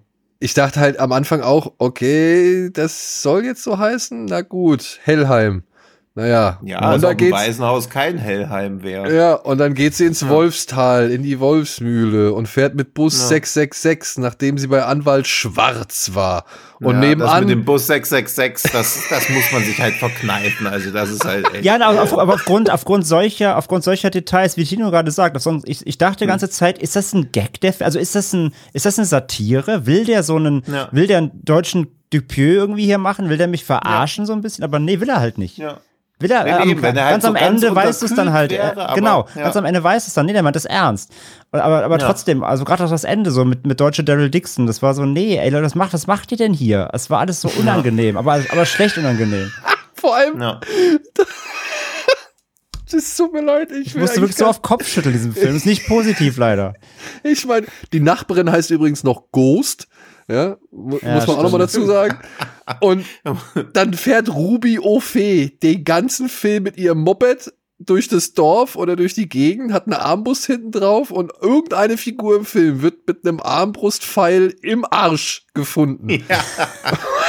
Und es kommt keiner auf die Idee, Ruby O'Fee mal zu fragen, ey, könnte es vielleicht dein Pfeil sein, so, wo du Ja. jetzt hier schon tagelang mal- mit der Armbrust ja. durch die Gegend fährst, ohne dass überhaupt Nicht jemand mal was der sagt. neue Polizist, der sich auf, auf Armbrustmorde ja auch spezialisiert hat, leider aber in Belgien. Also, ich glaube, ich glaube für die, unsere, unsere, unsere Hörerschaft, die glauben gerade, entweder wir wollen die verarschen oder der Film ist doch eine Satire. Also, wie wir es erzählen, glaube ich, klingt, klingt das wie eine Komödie, aber nein, ist es nicht. Ja. Nein, Nee, der, der meint, Film- der meint das wirklich ernst und das ist das Problem. Ich, ich mag ja, also ich gucke mir jeden Quatsch an. Ich kann irgendwie jede, jede Überzeichnung irgendwie wohlwollend hinnehmen, aber der muss die dem Film auch funktionieren oder auch passen. Und das ist alles so konträr, wirklich. Das müsst ihr euch vorstellen. Das ist ein Film, der möchte euch eine ernste Geschichte erzählen. Der hat Einstellungen, die könnten aus jedem Arthouse-Film stammen, aber dann macht er solche Sachen, die wir euch hier gerade erzählen. Das geht auf echt keine Wolfshaut. Ja, also ich sag mal so, die Geschichte, ne? Ich finde das ja eigentlich in Ordnung. Also das, was er erzählt, das hatten wir tatsächlich in anderen äh, deutschen Genreproduktionen der jüngeren Vergangenheit auch in gewisser Art und Weise. Ich erinnere an Schlaf. Ja, Ja, stimmt. aber da muss man halt einfach mal sagen, wenn man jetzt mal, und ich musste sehr oft an Schlaf denken, weil ich, mir hat Schlaf eigentlich echt gut gefallen, auch wenn der jetzt auch nicht Ach so, du Ja, meinst den. Film. den Film. ähm, auch wenn der jetzt auch, sag ich mal, seine, äh, weiß nicht, eher deutschen Begleiterscheinungen hatte oder seine typischen Eigenheiten. Und trotzdem sah der halt schon eine ganze Ecke wertiger aus. Das tut mir jetzt leid für im Nachtlicht, der sich bemüht um gewisse Stimmungen und so weiter. Mhm. Aber der dann halt auch wirklich, ich weiß nicht, was, also ich, vielleicht, weil es halt eben auch ein Regiedebüt ist, aber das, das, das merkt man dann halt irgendwie da, glaube ich, auch an gewissen Dingen. Zum Beispiel lässt er einen Brief von einer, von, von eben der Hauptdarstellerin vorlesen und wo ich mich frage, warum nimmst du das nicht als Off-Text so, ja? Also warum, Mhm. warum muss sie das jetzt irgendwie vorlesen, ähm, laut vorlesen und ja, noch mehr dazu beitragen, dass man merkt, dass sie jetzt nicht wirklich die beste Schauspielerin ist, so. Und Mhm. später im Film kommt der gleiche Text nochmal als Off-Text vor, aber halt an der, also zu einer, äh, meiner Ansicht nach, für überhaupt nicht mehr notwendigen Stelle. So. Mhm. Und, und das sind so, so, so Kleinigkeiten, die merkt man in, in, innerhalb des Films halt immer wieder. Auch, auch zum Beispiel, wenn der Polizist an den ersten Tatort kommt und der Forensiker ihm so eine Tüte geben will und dann fällt die ihm runter. Du merkst, es war halt nicht geplant. Und der Forensiker fängt halt auch leicht an zu lachen. Ja. Ja, Weil er halt merkt, oh scheiße, ich habe den Take ruiniert. Aber das schien dem Regisseur in dem Moment dann, glaube ich, nicht so wichtig, beziehungsweise hat man sich für trotzdem für den Take entschieden und, und lässt ihn drin so. Also, Mhm. ähm, ja, es, es ist. Also vielleicht da so im Zweifel für den Angeklagten, vielleicht konnten sie es nicht nachdrehen Ja. ist zu spät erst aufgefallen, aber auch da Also ich will du Film. einen anderen Weg finden. Also es ist immer, ich will mit so Filmen auch immer gar nicht so hart ins Gericht Nein, ich auch gehen, nicht. aber sie messen sich ja trotzdem, also jetzt auch das, also wir haben den ja nicht mit Absicht eine Folge mit X und RRR gesteckt. Also es ist ja einfach Zufall. Aber es fängt ja auch schon bei diesem pseudopoetischen Artikel, äh, Titel vom Film an, im Nachtlicht. Was ist denn ein Nachtlicht? Also Naja, bei, googelt mal alle jetzt nach Nachtlicht. also, also, Und also bei, halt Schröck, bei Schröck findet man es wahrscheinlich im Kinderzimmer. Das ist eigentlich Genau. so, wenn man bei Ja. Kindern so in die Steckdose, damit die abends, wenn sie mal auf, aufs Ja. Klo müssen, den Weg finden oder so. Weil Ja, und, nicht- und ich sich im verstehe auch, was nicht da aber, was da mit ausgesagt werden will, aber jeder denkt doch erstmal an Nachtlicht. Also das ist halt auch so dieses, es ist halt so viel unfreiwillig komisch an dem, was halt tragisch, rührend oder poetisch in dem Film sein soll. Ja, das oder ist halt auch halt- spannend, ne? Ja. Ja. Das kommt halt auch dazu. Also ich muss auch sagen, die Spannungsmomente verpuffen. Äh, Hm. Aber halt auch, und das wieder, abermals durch irgendwie krude Dialoge oder eben Darsteller, die nicht wissen, was sie mit diesen Dialogen anfangen sollen. Ich meine, Hm. da spielt Sebastian Hülk mit. Den kennen wir aus, den haben wir in Freaks Out gesehen, äh, Tino zum Beispiel. Ja, der hat schon Mhm. echt coole Sachen gemacht. Ballon war da mit Mhm. dabei. So, also der hat, das ist eigentlich ein guter Schauspieler. Aber wenn man ihn da sieht, so, da fragt man sich auch, was haben sie ihm gesagt? Ja. Ja, Das finde ich halt auch oft erstaunlich, dass man bei Schauspielern, die man super findet, dann oft sieht, wenn sie keinen schlechten Regisseur haben, dass sie da auch das nicht retten können oder so. ja. Das finde ich immer echt erstaunlich, dass man so denkt, hä, du musst, du bist doch ein guter Schauspieler, wieso kannst du das denn nicht immer? Aber dann merkst du, okay, klar sind Schauspieler auch auf Regisseure angewiesen, die ihnen halt Anweisungen geben. Oder ein Drehbuch, das halt irgendwie was Vernünftiges Ja. von sich gibt, so, ne? Und da Mhm. muss man halt leider sagen, es gibt hier sehr viele Szenen, die sind unfreiwillig komisch. Allein wenn Minte irgendwie in, in, in einen Raum reingeht und irgendwie eine Vermutung anstellt und dann plötzlich wahllos, also sie kommt aus dem Raum wieder raus und schreit halt wahllos irgendwie in der Gegend rum, so, wo ich mir denke, äh, Mhm. warum? Für wen? Also was ist, was, was, was, was, was soll das? Und, und die Darstellerin, äh, Diana Maria Frank, es tut mir leid, aber man merkt, es ist irgendwie vorgetragen. Man merkt irgendwie, es ist ein Film so. Es, es fühlt sich nicht Mhm. wirklich natürlich an. Ja. Ich, ich, ich will ja, ich will ihr gar nicht absprechen, dass sie das Beste versucht so. Aber es fühlt sich halt einfach nicht so an. Es fühlt sich wie bei allen. Hm. Also auch dieser Polizist, der Chefpolizist vom Dorf so, ja. Was das für eine Figur ist so. Also, da fällt mir, da fällt mir einfach nichts mehr zu ein. So, ja. Also, so, wenn das ein Comic Relief sein sollte, dann ging die Rechnung aber richtig nach hinten los, ja. Weil das ist einfach ein unangenehmer Bongo so und, und lässt dann aber auch Sachen los, wo man einfach nicht glauben kann, dass der, dass der Schauspieler das wirklich ernst meint. So, Hm. Ja. Und das ist halt Ja, immer, also dass er, ja. das ist halt die Diskrepanz, die dadurch entsteht. Mhm. Und ey, und trotzdem, ne?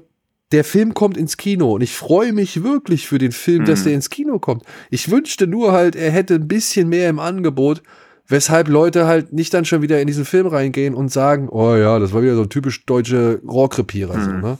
Also das ist halt leider dann immer so ein bisschen das, das, das Dilemma an der Sache und, und wo wir halt ja schon solche Filme gerne fördern wollen würden, also fördern, fördern Hm. Und, und, und präsent machen wollen, aber man muss halt hier echt auch dann schon ein paar Unzulänglichkeiten einfach äh, feststellen. Ja, ja, ich meine, Ja. die, die Genre-Liebe hin und her, aber ich meine, wir, trotzdem ist es halt ein Film, wie Tino sagt. So, und den, müssen, den muss man halt lesen, wie er ist. Und dann muss man ihm die Mhm. ganzen Probleme einfach anerkennen. Da, es ist, da kann man nicht drum, drum rumreden, einfach, weil sie doch so zahlreich sind. Ich wollte gerade noch sagen, du meintest mit dem, mit der Szene, mit dem, wo er kichern musste. Gibt am Ende eine Szene, wo die in diesen Katakomben sind, wo sie wegrennt. Ähm, da rennt sie in so einer Steinmauer vorbei. Dann Sie rennt fünfmal an der Mhm. gleichen dann geht's einen Steinmauer vorbei. Umschnitt, dann rennt sie zurück, die gleiche Mauer, und dann ist sie draußen.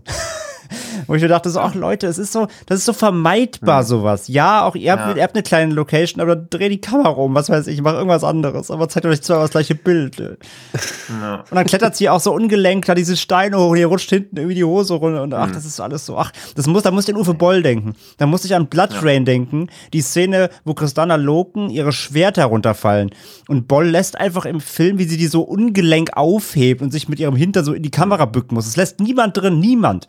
Aber Uwe Boll. Und so eine Szene war das hier leider auch. Das ist was, fällt einfach auf. Dann dreh es einmal neu, das Gekraxel. Ja, aber wir können ja mal zu dem Film kommen, der zeigt, dass man auch 187 Minuten immer wieder was Neues zeigen kann. Ja, aus dem ja. Nachtlicht ins Sonnenlicht zu drehen. Genau, kommen wir aus dem Nachtlicht raus an die indische Sonne. Also es tut mir leid, ey, wirklich. Ähm, ich hoffe, der Film findet einige Zuschauer und ich hoffe, es gibt Leute, die haben Bock auf das Ding so und, und können sich daran erfreuen. Vielleicht, ja, jetzt auch durch, und das tut mir vielleicht dann auch leid, äh, durch uns eher auf trashiger Ebene so oder auf selbstironischer Ebene. Aber ja, ähm, aller Ehren wert. Soll man, wir, wollen wir nicht in Abrede stellen. Hm. Ah, so. Aber ja. Und damit wären wir beim Messias. Danke, Tino, für die Beharrlichkeit wieder mal. Ähm, Gerne. André und ich waren letzten Sonntag in RRR oder Triple R oder eben Rise Raw Revolt. Der neue letzte Film von SS Rajamouli aus dem Jahr 2022. Der momentan erfolgreichste Film der Welt. Ist es so? Ja, wenn man so die Box-Office-Zahlen komplett nimmt, dann wohl schon. Aus Indien ist es halt, glaube ich, immer ein bisschen schwierig, das aus den einzelnen Regionen rauszusuchen, aber in Amerika gut gestartet, in England mehr eingespielt als Ambulance, also ich glaube, das würde schon hinkommen. Ich habe Schlagzeilen dazu gefunden, wo steht, er ist Box-Office äh, Platz 1, Box-Office Mojo, beziehungsweise MDB Pro hat keine Zahlen von Indien drin, deswegen ist es schwierig, das so zu sagen, aber auf jeden Fall ein weltweiter Überraschungserfolg. Und auch hier in Deutschland tatsächlich äh, mit einigen ähm, ja, Nach Nachwirkungen gestartet, ja. Also Mhm. ich, wenn ich es richtig mitbekommen habe, hatte, sollte er nur an einem Wochenende so, so wirklich Mhm. laufen. Und jetzt habe ich aber schon mitbekommen, dass gerade auch, also hier in Hamburg, äh, noch weitere ähm, Vorführungen angesetzt worden sind. Und ich habe auch mitbekommen, dass in Mhm. anderen Städten noch nach dem Wochenende, an dem wir den Film gesehen haben, noch Mhm. weitere Vorführungen stattfinden. Und in Berlin läuft er ja auch immer noch.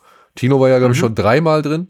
Und ich Ich hoffe, dreimal jetzt in sieben Tagen. äh, und ich hoffe, ich werde es Ja. auch noch mal schaffen, denn Mhm. äh, das ist wirklich äh, abermals äh, ein, eine Begeisterung, die mich hier ergriffen hat, wie ich sie nicht für möglich gehalten hätte. Hm. Ja. So, und jetzt versuchen wir einmal kurz äh, den ja, Pressetext hier wiederzugeben, damit mal so eine kleine Orientierung vorhanden ist, weil der Film ist ja wirklich sehr lang. In Bahubali Regisseur SS Rajamoulis Action-Blockbuster mit Starbesetzung treffen die indischen Freiheitskämpfer Rama Raju und Behm im Jahre 19, 1920 aufeinander. Sie verbünden sich und schmieden einen Plan, um die britischen Besatzer zu bekämpfen. Für die fiktive Geschichte ließ sich Rajamouli von realen Begebenheiten und realen Figuren inspirieren, auch wenn der Film sich nur lose an den historischen Fakten orientiert. Ja, besser mal erwähnen. So gelingt Rajamouli die Erschaffung eines bewegenden und dramatischen Epos mit einer Tollywood- und Bollywood-Starbesetzung. Unter anderem mit Alia Bhatt und AJ Defgan. Ja. Ist eigentlich vollkommen egal, wer da mitspielt, ihr werdet sie alle lieben. Bis auf die Ja. Engländer, die werdet ihr hassen. Und äh, damit Ja. wäre eigentlich auch schon so ein bisschen, ja, die, die Zielrichtung dieses Films ähm, gesetzt, denn hier geht's ums maximale Gefühl. Ja, Hm. also wirklich, egal was man hier in diesem Fü- Film fühlen soll, man soll es mit dem absoluten Maximum tun. Und wenn man halt Figuren hassen soll, dann muss man die richtig hassen. Und sind sie auch richtig hassenswert. Und wenn man mit Figuren leiden soll, dann leidet man auch wirklich mit.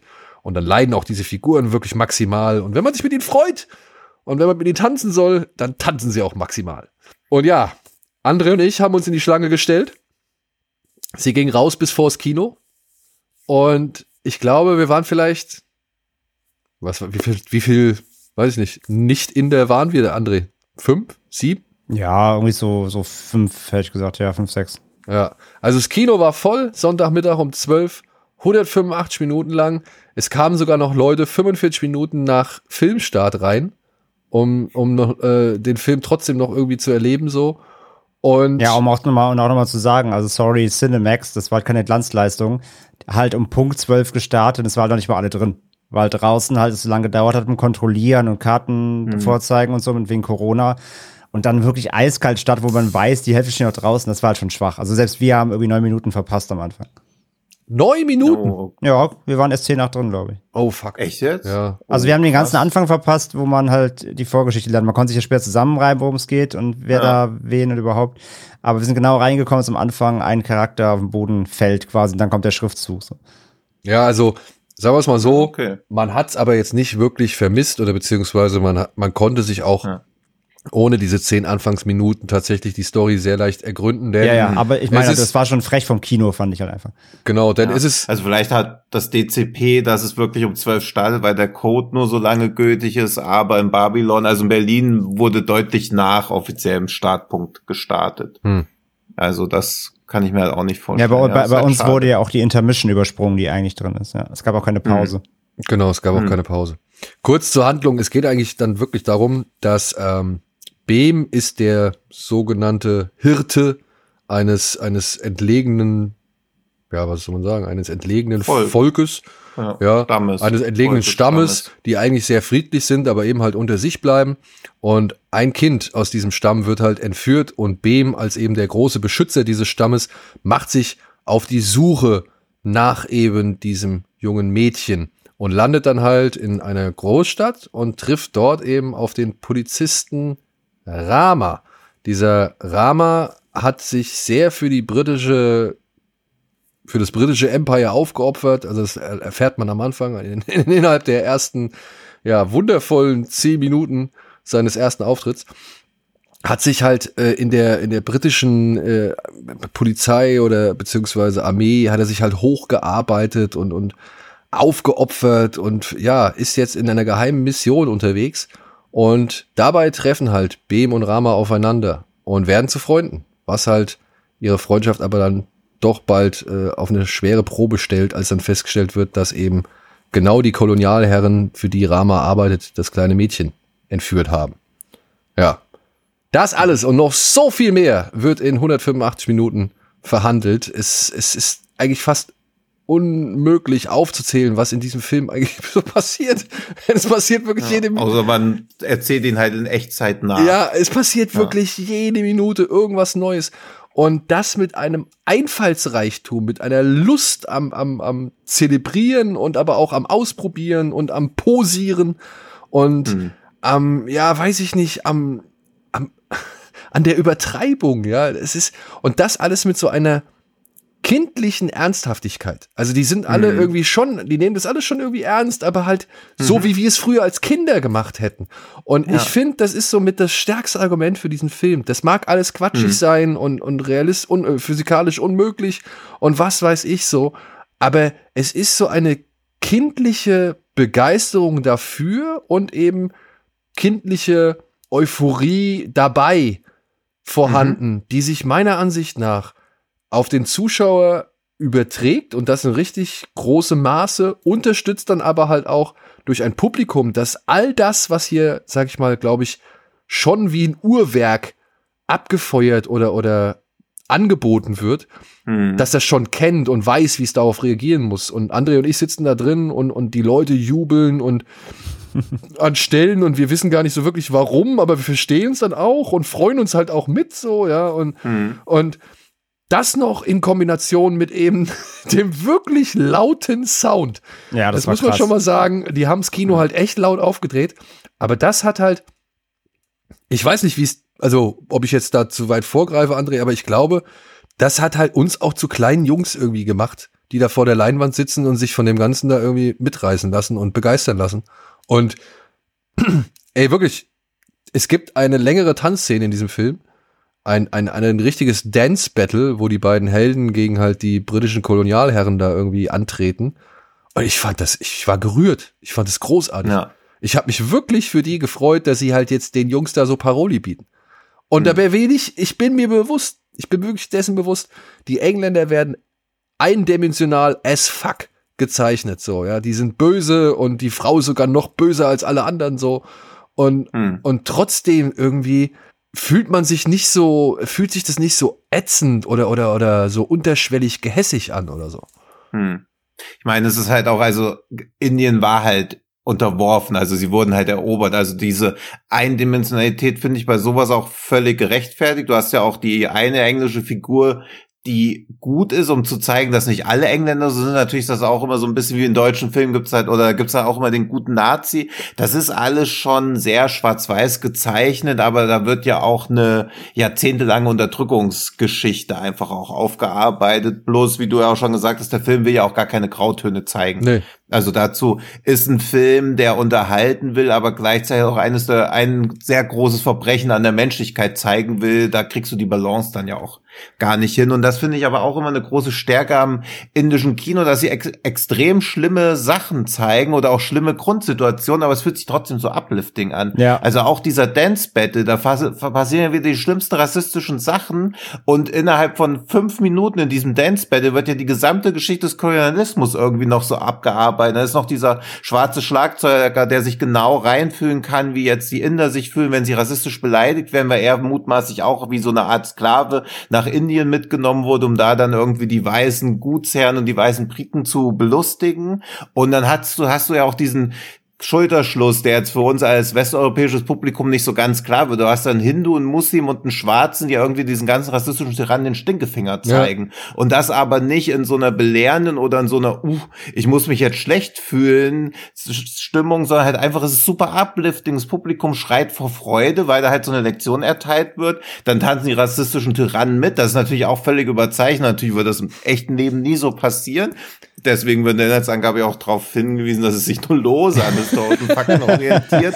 Aber das ist halt toll, weil diese ganze Tanzgeschichte einen eigenen kleinen Film und eine eigene kleine Geschichtslektion einfach so abfrühstückt und dabei halt noch so super treibend und unterhaltsam ist. Und obwohl sie den, sag ich mal, Feind oder halt eben die Kolonialherren ja. lächerlich macht, mhm. ähm, verstößt sie sie nicht, sondern lädt sie halt mit ein, zu sagen, hey, lass uns doch lieber gemeinsam Spaß haben. Ja. Ja, und das. Ja, ist halt so, da wird so ein Zeichen gegen Hass gesetzt und gleichzeitig noch Indiens Wert der Einheit, dass sie in der Vielfalt ja immer finden, da noch so aufrechterhalten. Also es sind halt so viele humanistische Botschaften noch in so kleinen Details drin versteckt. Bis auf die Endcredits ziehen. Ja. Also bis auf, bis auf den, bis auf den Song natürlich. Ja.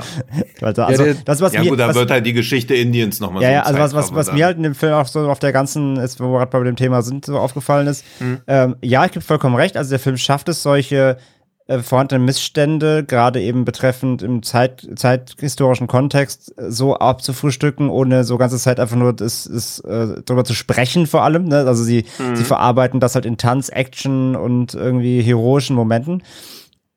Aber was ich halt auch so krass fand, ist, wenn man immer darüber spricht, irgendwie, keine Ahnung, ne, Soldat James Ryan oder sowas, wie das typische US-Kriegskino mhm. nimmst, wo dann, da, da wird halt immer die, die, der, der Amerikaner wird halt abgefeuert, die Besatzungsmacht wird geschlagen, alles geil, die armen gefallenen Soldaten, weiße Kreuze, alles cool. Aber wenn irgendwie andere mhm. Länder das machen, wird immer sofort dem Finger drauf gezeigt. Beziehungsweise, mhm. man sagt ja immer, ähm, sie, sie versuchen dann, also die, die amerikanisches Kino versucht ja immer so eine, die Moral zu finden am Ende. Und hier mhm. ist ja zum Beispiel einer der, der Grundplots so, dass das, Erstreben, das Erstreben ist für das, dieses Dorf, das halt ähm, bedroht wird und wurde von den Kolonialmächten mit Waffen auszustatten, damit sie sich halt mhm. selbst verteidigen können. Und ja. ich dachte mir halt die ganze Zeit so, ob da am Ende so eine Moral kommt? Und nee, kommt halt einfach nicht. Also das ist kein Spoiler halt, aber so also, funktioniert also, ja auch scheinbar ja. indisches Kino dann. Also berichtige mich, dass ich jetzt falsch liege, aber das habe ich beim Film schon so rausgelesen.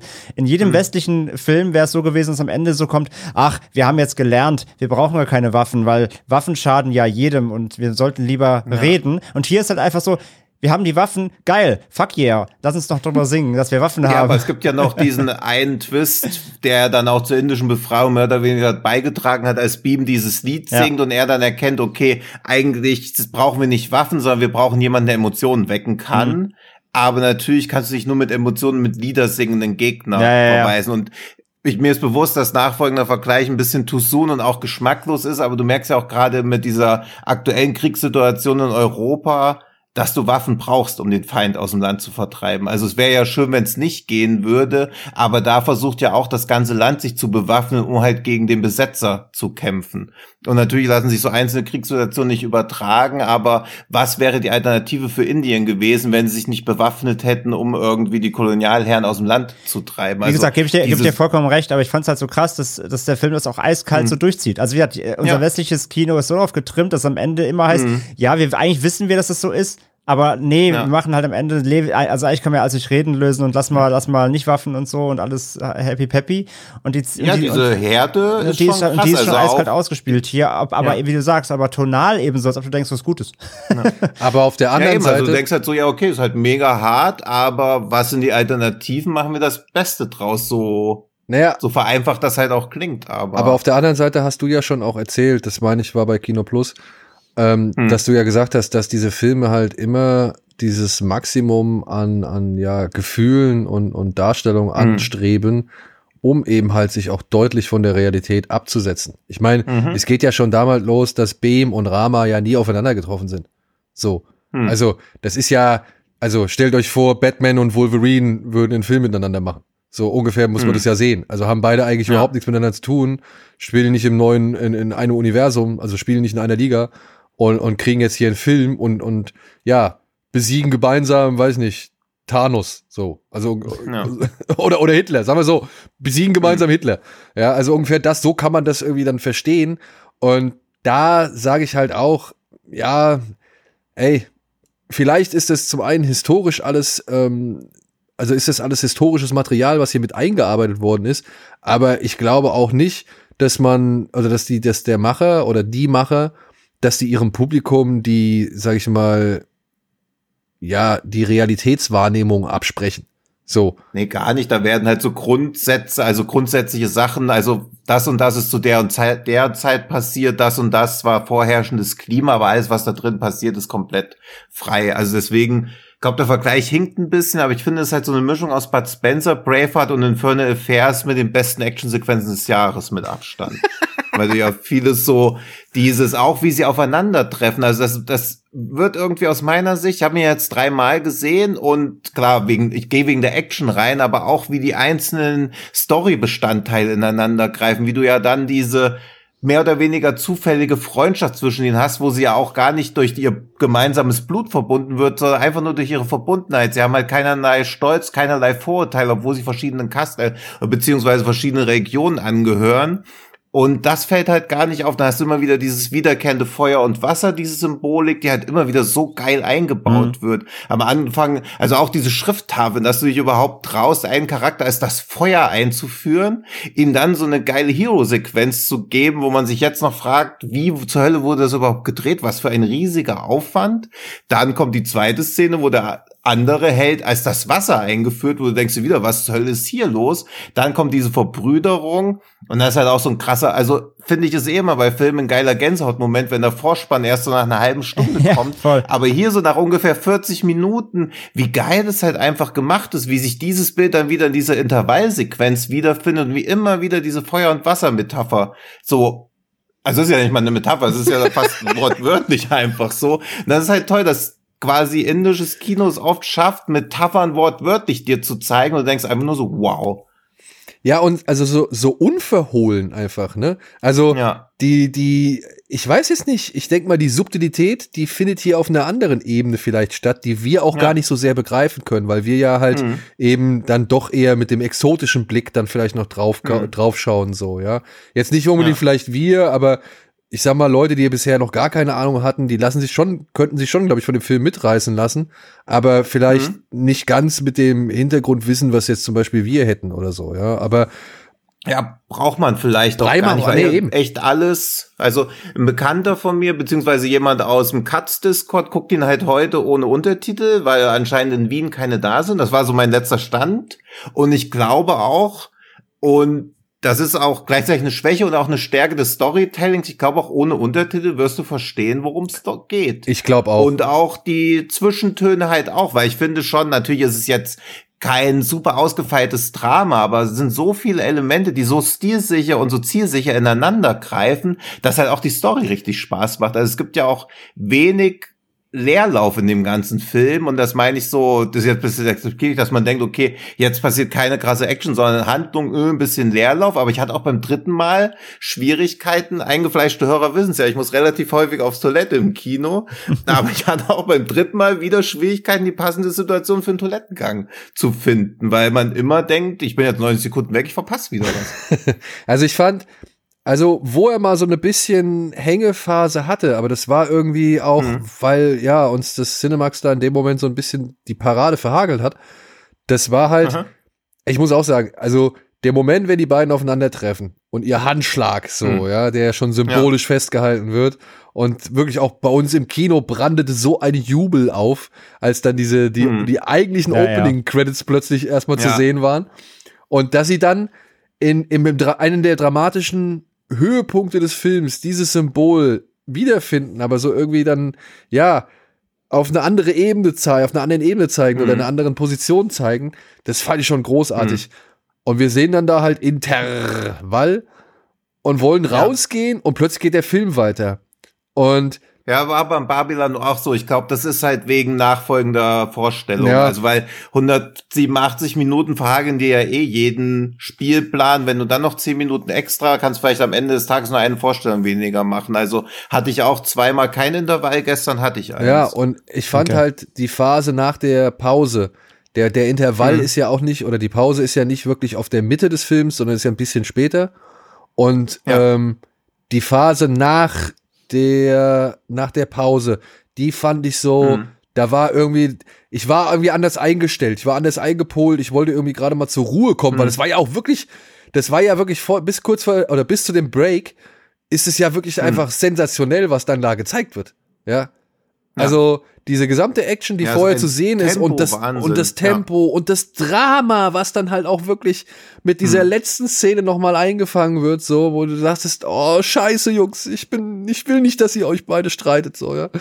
Ähm, Ja. das, das war schon, das, das, das, das hatte eigentlich nach einem Moment des Durchatmens verlangt.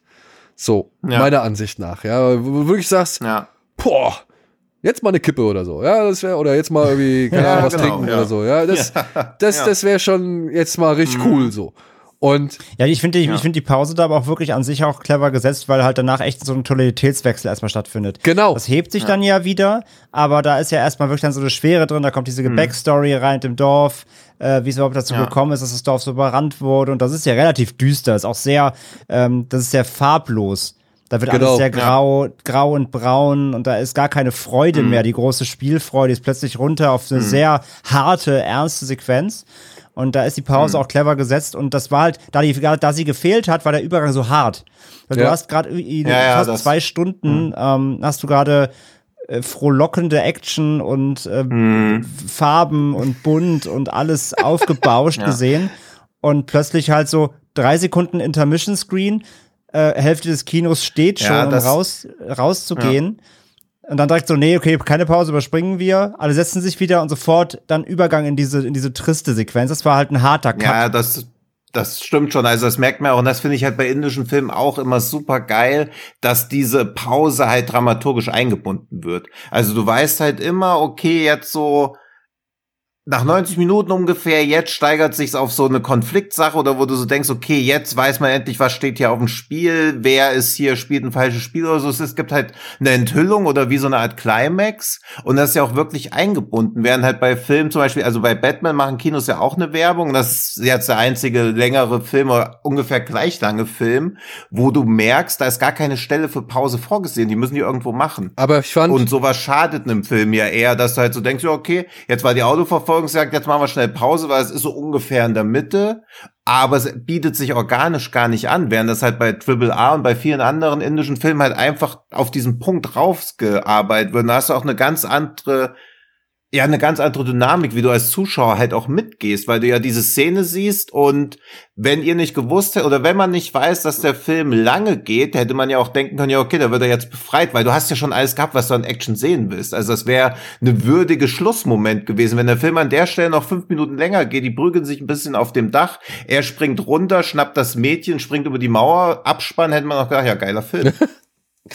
Also, das ist immer cool, dass diese Inter, äh, diese Intervallszene quasi fast schon immer das Ende des Films sein könnte, weil du davor schon drei, vier Action-Pieces hattest, die ganzen Charaktere sind etabliert und dann kommt irgendwie noch ein Twist oder irgendwas, warum die Handlung noch weitergeht. Und das finde ich halt immer echt stark. also, ich gebe dir recht, ähm, das sieht man im westlichen Kino nicht so häufig, dass da wirklich die Pause mit, also inhaltlich oder äh, wirkungstechnisch mit eingebunden wird. Hm. Ähm, Bei Batman habe ich nicht ganz verstanden, warum sie das, das habe ich schon von manchen Leuten gehört, warum sie das an dieser, Mhm. also vor allem da dieser Verfolgungsjagdstelle gemacht haben. Denn Mhm. ich muss sagen, als ich auf Deutsch Batman nochmal gesehen habe, das war Mhm. in irgendeiner Vorführung tagsüber, da haben sie meiner Ansicht nach echt eine geile Stelle gefunden, um die Pause zu machen. Hm, okay. Das ist nämlich Mhm. dann, wenn der Staatsanwalt da in die Kirche gebrettert ist und Mhm. wenn seine Bombe hochgeht.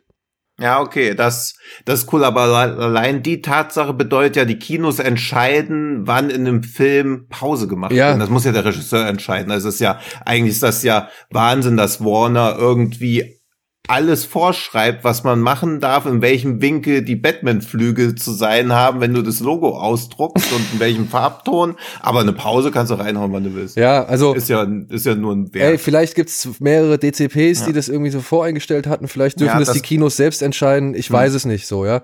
Ich finde auch, Ja. an der, der einzige westliche Film, an den ich mich momentan erinnern kann, der so bewusst Mhm. und effektiv eine Pause genutzt hat, das wäre meiner Mhm. Ansicht nach jetzt Tarantinos Hateful Eight. Weil da war die Pause Mhm, auch wirklich ja. Äh, clever gesetzt und gut gesetzt und Ja. hatte halt eine Wirkung und eine Bedeutung so. Und wurde dann tatsächlich auch noch glaube ich, mit diesem gleichen Zeitabstand, der da irgendwie vorher gesagt worden ist, äh, dann nochmal in Verbindung gebracht. Das, das Stimmt, fand ich. Aber das hatte ja auch so eine Interlude. Also ich meine, Hateful Eight ist ja generell so eine Zelebrierung von Kino. Und ich finde, dass, also das machen andere Hollywood-Filme natürlich auch, dass sie so, sich so vor Kino verneigen, aber AAA macht das ja halt auch. ja, ja, genau. Aber das Also- meine ich halt. Äh, Also, wenn ich dann irgendwie jetzt RRR Ja, vergleichen könnte, dann würde ich halt Hateful Eight mitnehmen, ja. Ja. Nee, es hat gerade einer auf dem Katz-Discord geschrieben, der auch gerade drin war. Warte, ich zitiere ihn einfach mal, ich hoffe, er hat nichts dagegen. Alter, dieser Film war kompletter Wahnsinn. Bist du gescheit? Also in Wien gesehen. Ich würde auch sofort für die Freiheit Indiens kämpfen. Nacho, Nacho. Ja, Und da weiß der Profi natürlich auch immer, in welcher Filmfassung der Film gesehen wurde. Dass die Hindi-Fassung und der Telugu-Fassung heißt Natu Natu. okay. Also minimale Unterschiede, aber dieses NATO, NATO. Ich bin ja auch zum ersten Mal auf den Film wieder wirklich aufmerksam geworden, als ich ein TikTok-Video gesehen habe, wo Nepal Kinder zu dem Song aus Triple A tanzen. Zu Nacho Nacho, oder was? Bevor der Film überhaupt rauskam, ja. Ja. Weil die, oft wird ja halt so ein Song schon mal vorher veröffentlicht, um halt so, also als so eine Art elaborierter Trailer, Teaser. Und Und dann dachte ich auch so, okay, krass, jetzt wird, wird er so in, sogar in Nepal irgendwie zu dem Song abgedanced. also Ja, nur krass. kurz zur Erläuterung für die Zuschauer da draußen. Nacho bedeutet so viel wie Tanz.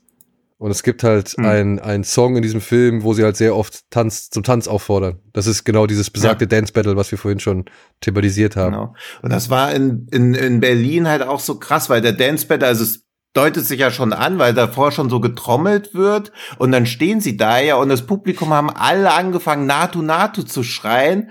Und ich dachte so, ja, okay, das wird halt so Juhu oder irgendwas heißen, weil ich ja auch keiner, keiner der vielen indischen Sprachen mächtig bin. Und dann ging der Song los mit diesem Natu Natu. Und dann wusste ich, okay, alle wussten halt schon, dass dieser Song kommt, alle konnten halt auch mitsingen. ja, das war halt auch, also so diese, ich meine, ich habe also ich bin im Kino eh relativ schnell zu Tränen gerührt, wenn mich eine Szene ergreift. Aber das erste Mal beim ersten Screen habe ich halt 90 Minuten liefen mir die Tränen einfach nur vor Freude über die Szene und diese Begeisterung des Publikums.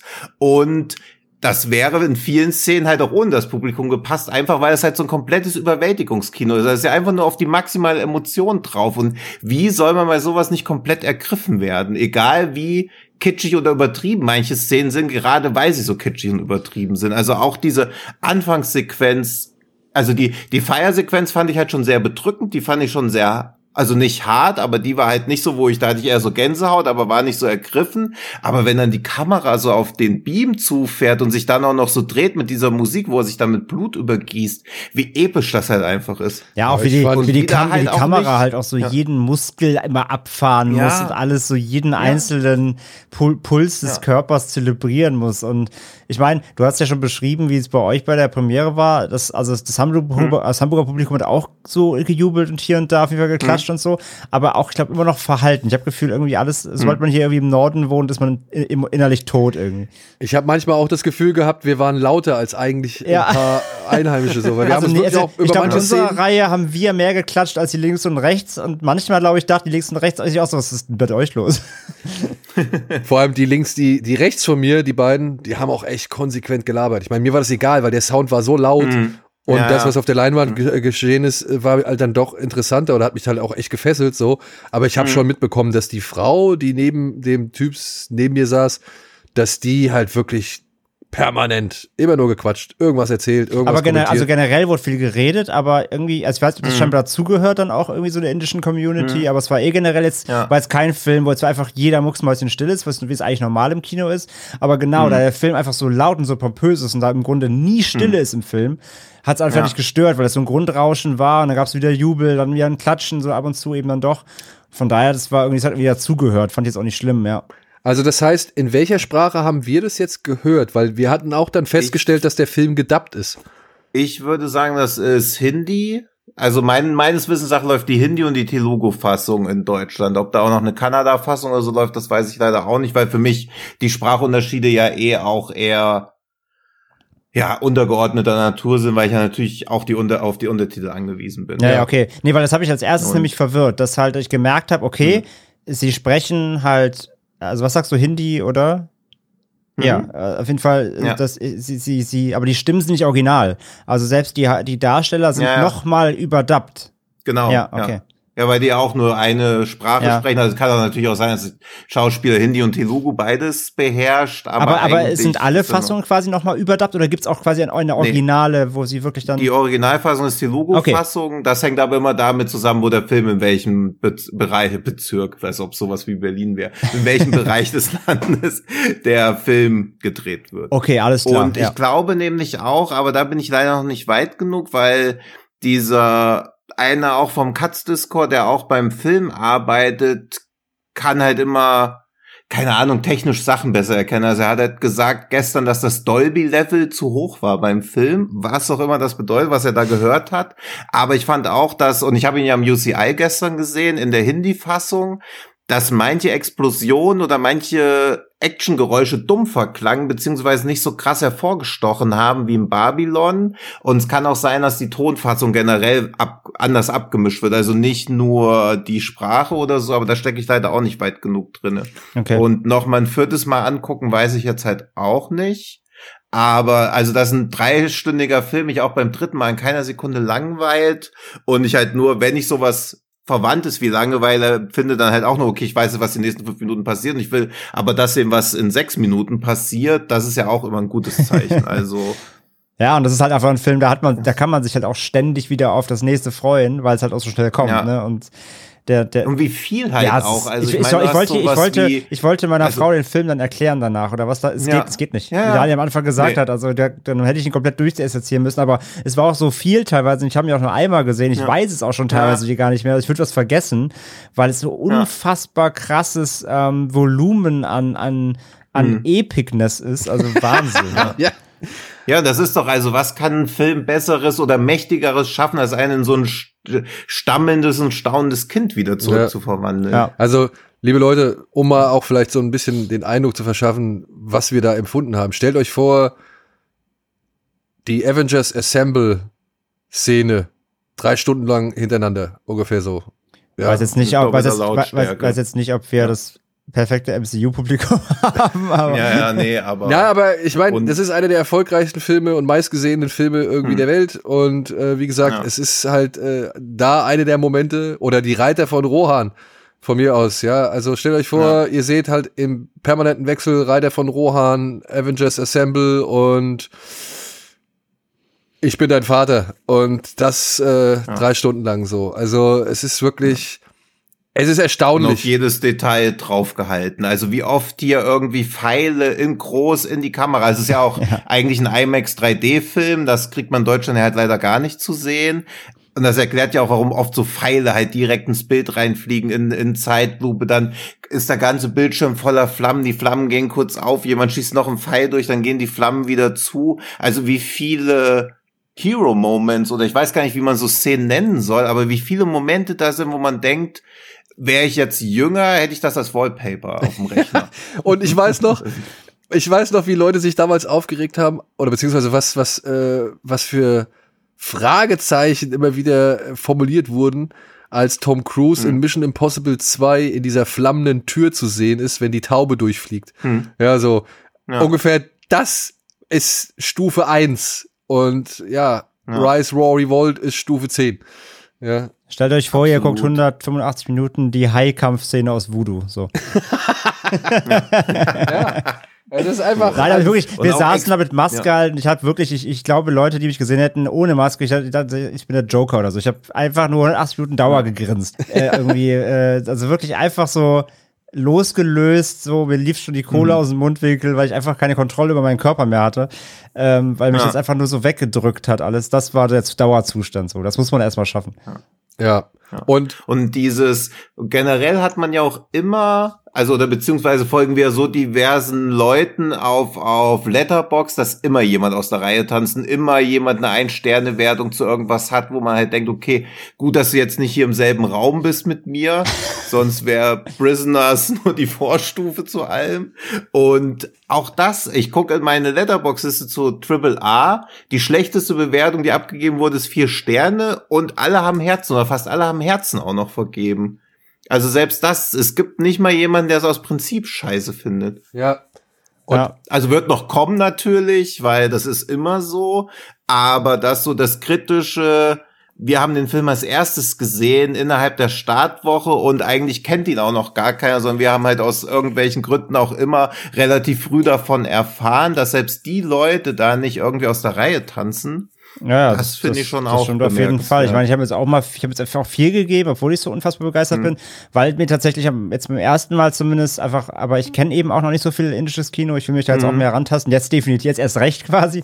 Ähm, Also Baobali kenne ich ja auch noch nicht. Die stehen bei mir jetzt auch ganz oben. Habe ich mir schon bei Prime, Ja. bei Prime markiert. Sind ja beide drin. Ich, äh, ich, mich hat, mich hat dieser, dieser aggressive Pathos so ein bisschen verwirrt halt, wie gesagt, weil ich das einfach nicht einordnen konnte. Deswegen, das muss ich beim zweiten Mal Mhm. Ja. noch mal ein bisschen mehr checken, so. Jetzt, wo du's, wie du es eben erklärt hast, so nach dem Motto, ähm, äh, dieses Aufzeigen, aber eben auf eine nicht schwere Art, sondern eher, eher leichtfüßige Art. Und der Ja. Kommentar auf nun mal das, was in ihrem Land passiert ist, verstehe ich so. Es hat mich halt wieder so ein bisschen, ich hatte dieser, dieser Extrempatriotismus gerade dann so im, im Finale dann irgendwie, ja, so, so verwirrt. Ja, aber, aber so halt anti, nicht so- genau, so, so, ja. so anti-westlich vor den Kopf gestoßen. Aber es ist einfach nun mal, es ist eine andere Kultur, es ist ein anderes Filmemachen. Ja, wir sind es halt nicht Genau. gewohnt, aber im Prinzip, wenn du sowas wie Braveheart anguckst, das ist ja aggressiver Patriotismus. Das, das meine ich. Und das hat, und Das das, halt ja, das auch- verdrängt man aber so ein bisschen dann, genau. Und ich glaube, das habe ich mir so verwirrt beim ersten Mal. Aber, äh, und Mhm. das war, glaube ich, das so, was mir dann wirklich gesagt habe, okay, das ist ein Kritikpunkt für mich. Aber letztendlich, Ja, wie gesagt, ich glaube, wenn ich das halt nochmal gucke und wenn ich mich jetzt auch wirklich mehr mit dem indischen Kino beschäftige, Mhm. glaube ich, kann ich das dann auch irgendwie einfacher verarbeiten und dann wächst Mhm. der Film sicher auch nochmal für mich. Aber rein wirklich von den Schauwerten her habe ich sowas einfach, glaube ich, im Kino noch nie erlebt. Also muss ich wirklich sagen. es fällt auch Also ich leichter. auch nicht. Ich habe schon viele Bollywood, äh, indische Filme, an- das, das muss man immer auch den Leuten nachsehen. Oft wird halt Bollywood gesagt, wenn es um indische Filme gibt, weil Bollywood-Filme halt die ersten Filme waren, die in Deutschland für Furore gesorgt haben. Das ist halt auch alles noch so ein Wachstumsprozess eben. Wie Andrea hat auch schon sagt, man beschäftigt sich noch nicht so lange mit den Filmen, man kennt sich mit der Kultur noch gar nicht Ja. aus. Also die ganzen Fachtermini werden irgendwann dann halt auch besser sitzen. Und ich glaube halt, also ich habe mir jetzt auch immer Notizen gemacht und so, wie ich den Film finde. Also ich glaube, ich gehe auch noch auf fünf Sterne hoch. Ich will jetzt so am Wochenende meine Gedanken dazu noch mal ordnen. Aber dreimal Tränen in den Augen bei einem Film gehabt vor Freude. Also mich zum Weinen bringen, weil was Trauriges passiert, das kriegt jeder Affe hin. Aber dass ich vor Freude in einem Film Tränen in den Augen habe, das ist schon eine hohe Kunst. Das muss ich Ja, auch stimmt. sagen. Also Das Tier, Tier. Jerken ist relativ easy. Das hat uns fast jeder Ja. Elevated Horror der letzten Jahre gezeigt. Aber ja, genau, dieses, Ja. dieses cheerful Weinen, das ist schwerer, Ja. finde ich auch, ja. Und Aber dass man Gänsehaut hat und Tränen in den Augen, weil was Tolles passiert und weil es so episch ist. Ja, vor allem, vor allem, das kennt, das kennt man aus dem realen. Leben ja gar nicht mehr. Ja, eben, ja, das ist ja auch noch sowas, ja. ja, also wenn es Wohlfühlfilme braucht diese Tage, dieser Tage, dann ist ja Rise, Raw, Revolt, äh, obwohl der Titel oder der Inhalt teilweise anderes verspricht oder beinhaltet, ähm, ist auf jeden Fall the way to go. Ja. Das Also ist es ja, ne? Er ist ja auch teilweise wirklich überraschend hart so. Aber trotzdem Mhm. dabei irgendwie so positiv, das ist super konträr. Also Ja, die, halt diese Ge- dieses Dance Battle, das. Ja, aber nehmen wir nehmen wir das Dance Battle raus, aber nimm die finale Ja. Schlacht, wo Leute mit Motorräder kaputt geworfen werden und irgendwie in Ja, die Luft klar. fliegen. Ja. Und trotzdem ist es so inszeniert, als guckst du gerade irgendwie halt Moulin Mhm. Rouge Dance. Also das ist irgendwie alles so, was passiert da? Und, Ey, gesagt, und- du, du bist am Jubeln, obwohl da Leute auseinandergenommen werden, auf eine, auf eine Art und Weise so, wo andere Filme wirklich sich in Grund und Boden schämen müssen. Es ist Wahnsinn. Und ich sage, allein für die Einführung von Rama sollte, diesen, sollte man diesen Film schon mal gesehen haben, weil, Ja. ey, weil wirklich, ihr habt noch nie gesehen, wie ein Kampf aus dem Inneren einer 100-Personen-Kugel oder, oder eines 100-Personen-Haufens geführt wird. Also wie man im Inneren ja. eines 100-Menschen-Haufen kämpft. Ja, das, also allein dafür wollte ich diesen Film schon auf Anhieb knutschen, so, so. Das ist, ja. das war schon so geil und dann kämpft er sich halt dadurch diese 5000 Protestler und kämpft sich wieder zurück und bleibt am, ja. am Ende stehen, so. Hammer. Ja. Hammer. Und auch da so ein paar, einfach nur so ein bisschen Nummern-Dropping oder so. Für die Szene vier Monate geprobt, dann 16 Tage gedreht, die Szene vor der Intervallsequenz 65 Drehtage, Filme wie John Wick oder so haben insgesamt 40 Drehtage. Naja, stimmt, das hast du auch schon erzählt. Und ja. das sind nur so für einzelne Szenen. Und ich dachte, als ich das gehört habe, okay, für eine Nachtsequenz wurde 65 Tage gedreht. Da dachte ich so, ah, das könnte das sein, was man schon so übers Ende ein bisschen gehört hat, aber Pustekuchen. Der ganze Trailer schafft es ja auch fast zwei große Action Pieces gar nicht zu zeigen, obwohl er auch drei Minuten geht. Also ja. wird ja sehr viel gezeigt, aber zwei große Sachen werden halt einfach gar nicht gar nicht erwähnt und man denkt so krass. Also, also mit, mit 65, ja Dreh, mit 65 Drehtagen meinst du die Innenhofszene, ne? Oder was? Ja, genau, ja. ja. Ja, allein das. Und dann gibt's Filme wie Morbius, die größten Teil ihres Trailers aus After-Credit-Scenes bestreiten. und so, wo du so denkst, okay, ihr habt nicht mal genügend. Und was noch dazu kommt, also AAA ging ja ursprünglich auch mal vier Stunden. Da fehlt fast eine Stunde Material, die auch noch gedreht wurde.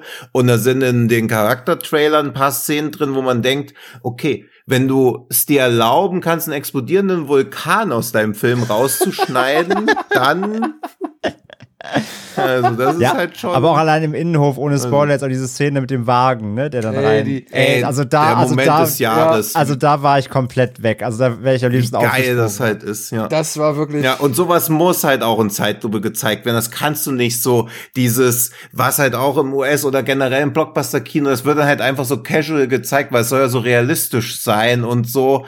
Und das muss halt so episch abgefeiert werden. Wie geil das halt einfach Ja, wir haben es halt gerade auch beim also. Kino Plus gesagt, weil dann kommt dann Morbius, der dir auch ja. irgendwie alle drei Minuten in den Actionsequenzen fucking Slow-Motion-Sequenzen reinprügelt, die überhaupt hm. keinen Sinn und Verstand haben, die ja. einfach nur dafür da sind, dass du siehst, wie beschissen der Film aussieht eigentlich. Hm. Und halt ja. RRR hämmert dir im noch höheren Takt äh, ähm, äh, Slow Motion um die, um die Augen ja. und jede davon ist absolut on point Gold wert. Aber, aber auch, aber auch, weil Rajamouli verstanden hat, zum einen vorher schon Übersicht zu schaffen. Also, dass man halt, ja, dass ja. man halt nie irgendwie im Getöse, im Krawall oder sonst irgendwas untergeht und hm. genau wie die Asiaten versteht, auch die Impacts zu zeigen. Das ist ja das, was die Amerikaner ja. sich halt ums Verrecken nie so trauen oder nicht einfach ja, nicht so machen, stimmt. dass sie den, hm. dass sie den Einschlag von, ja, Geschossen, von Fäusten, von Füßen oder sonst irgendwas, von Geparden oder, oder Motorrädern, dass sie das halt nicht hm. zeigen. Ja, dass sie dann immer ja. irgendwie da irgendwie wegblenden oder sonst irgendwas. Und Rajamouli versteht's genau wie die wie sehr viele asiatische Regisseure den Zuschauer immer auf das Wesentliche zu lenken und dann halt aber auch nochmal Zeit dafür aufzuwenden, wie halt wirklich so ein Schlag trifft, wie halt ja. wirklich so ein Typ ja. wegfliegt oder wie halt wirklich ein Kiefer bricht oder wie halt wirklich jemand down geht so. Und das sind halt alles so Sachen, mhm. ja, da wird in vielen großen, modernen amerikanischen Blockbustern oder aber auch in anderen Ländern ja, da ja. wird nicht so viel Aufwand für verwendet, da wird nicht so viel Zeit für verwendet. Ja. Und das ist halt echt schade, weil das macht halt auch wieder einen großen Spaß dieser ganzen Geschichte aus, weil man dann halt auch dadurch merkt, mhm. dass das alles so way over the top ist, dass man es gar nicht ja. irgendwie erst zu ernst nehmen muss.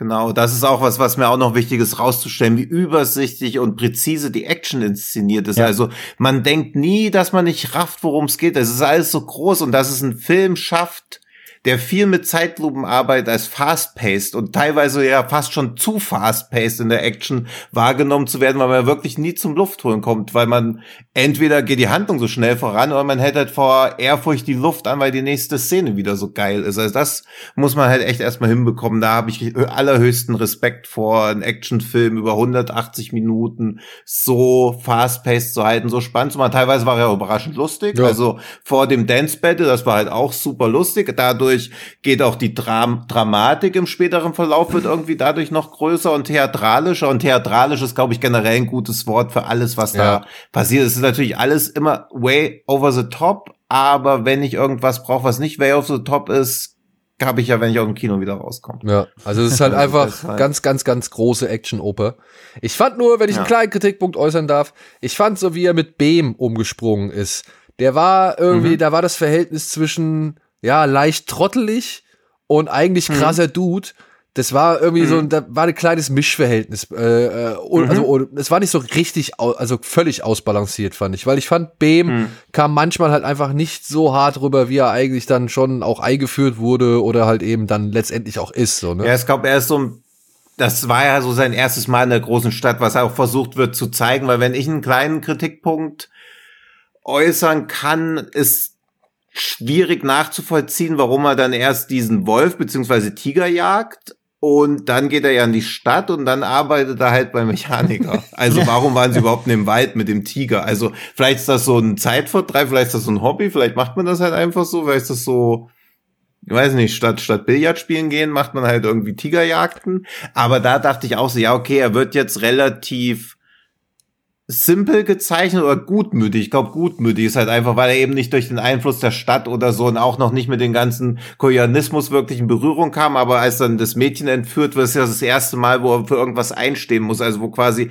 sein friedlebendes Leben vorbei ist und diese, dieser Wandel vom friedliebenden, naiven Typen zu dieser Kampfmaschine ist schon relativ kurz. Das ist bisschen der Revenge of the Warrior Ong Bak Moment so. Er muss sein ja. Habitat verlassen und eine neue Welt vordringen ja. dort ja, aber er fragt ja dann auch so seine Mutter, ob die weißen Frauen keine Kinder bekommen, ob sie nicht wissen, was Kindertränen ausmachen. Also ja, hatte er ja diesen Moment, wo, wo, wo er halt auch quasi getiltet wird. Nur im Verhältnis zu den anderen Szenen im Film ist das ja ein verhältnismäßig subtiler Moment. Ja. Das ist halt wieder so.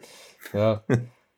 Deswegen, also sein Tilt-Moment ist schon da, aber klar, der ist relativ wenig ausgeprägt. Ich finde, ich find, er hat so ein bisschen den Clark Kent, das Clark Kent-Ding so. Wenn er halt einfach so der normale mhm. Mechaniker mit seinem Leibchenhemd ist, wirkt er halt wie, wie so ein Dulli. Und wenn's dann, wenn mhm. er sein Shirt auszieht, ist er halt fucking Rambo so. Das ist halt so. Ja, ja aber da war Rama halt einfach die spannendere Figur. Weil ja, das, das auf, jeden, jeden Fall. Fall. Ja, der ist auch viel, der ist auch sehr viel vielschichtiger mit seiner ganzen, ja, seinem ganzen Zwiespalt halt und so. Ja. ja. Ihn mag ich als Schauspieler ja. auch deutlich mehr. Also er ist schon super cool. Muss ich auch sagen. Also. So, also Beam mag ich auch und um noch kurz, warum der Film überhaupt AAA heißt, weil ich der eine Hauptdarsteller Rama Rao Junior heißt, also mit er beginnt, der zweite Schauspieler ist Ram Charan und der Regisseur ist Rama Rajamouli und weil das so die größten Stars in Indien überhaupt sind, war der Film so in der Vorbereitung schon immer, dass es das Projekt von den drei Rs ist und irgendwann haben die drei Rs sich halt festgesetzt und dann hat man noch Worte dazu gefunden. Also es sollte eigentlich nicht Rice Raw Revolt heißen, aber wenn die drei Rs was zusammen zusammen machen, dann. Naja, aber es passt ja. Den, es passt diesen ja. Codenamen nicht mehr weg. Ja, ja, es passt also. Ja. Nur weil wir jetzt immer so ein bisschen den Namen so ein bisschen hilflos nicht wissen, wie wir es genau aussprechen. ja. ja, genau. Ja. So, also, wenn ihr die Möglichkeit habt, schaut euch diesen Film an, versucht irgendwie alle, sag ich mal, ja, Ideen oder Vorurteile oder Klischees, die ihr bisher durch ja, von Bollywood vielleicht irgendwie kennt, hm. mal über Bord zu schmeißen und gebt euch dem mal hin. Ich hatte das schon bei, ba äh, bei Bahubali, dass ich gedacht habe, oh Alter, das ist nicht, das ist nicht dem Hahn sein Ernst. Aber am Ende war ich dann halt auch, wo ich gedacht habe, wow, ja. ja, das ist wirklich, das ist eine Hingabe, da die, der kann ich einfach nur Respekt und Liebe irgendwie, der kann ich einfach nur Respekt und Liebe zollen. Ja. Und er hat es jetzt beim, mit dem dritten Film, den ich jetzt von ihm gesehen habe, hat er es abermals geschafft, dass ich hin und weg bin. Hm. Also irgendwas muss dran sein. Und dementsprechend glaube ich, dass dieser Zauber auch auf euch übertragen ja. werden könnte. Deswegen. Und das indische Kino hat halt auch noch mehr zu bieten. Also wir haben ja auch über Yannick genau. Kato gesprochen, was wieder was komplett anderes ist. Und auch da setze ich euch schon mal das Messer an die Kehle. Bald kommt ja KGF 2 ins Ja, Kino. wir haben den Trailer, dann, wir haben den Trailer geguckt. Ja. Ich bin sowas von, sowas von heiß drauf. Deswegen. Ja. Muss man KGF 1 gesehen haben? Jein, also glaube nicht. Ich nehme mal an, es wird am Anfang nochmal eine Zusammenfassung geben und auch KGF 1 sollte man gesehen haben, aber muss man glaube ich nicht für den zweiten gesehen haben. Ja, ja. gut.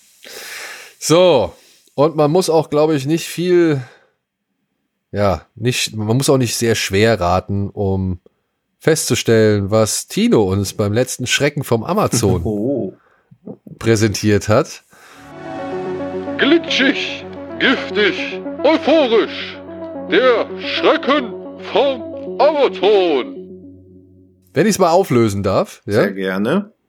hast du uns einen Text vorgelesen zu Wenn die Gondeln Trauer tragen, oder?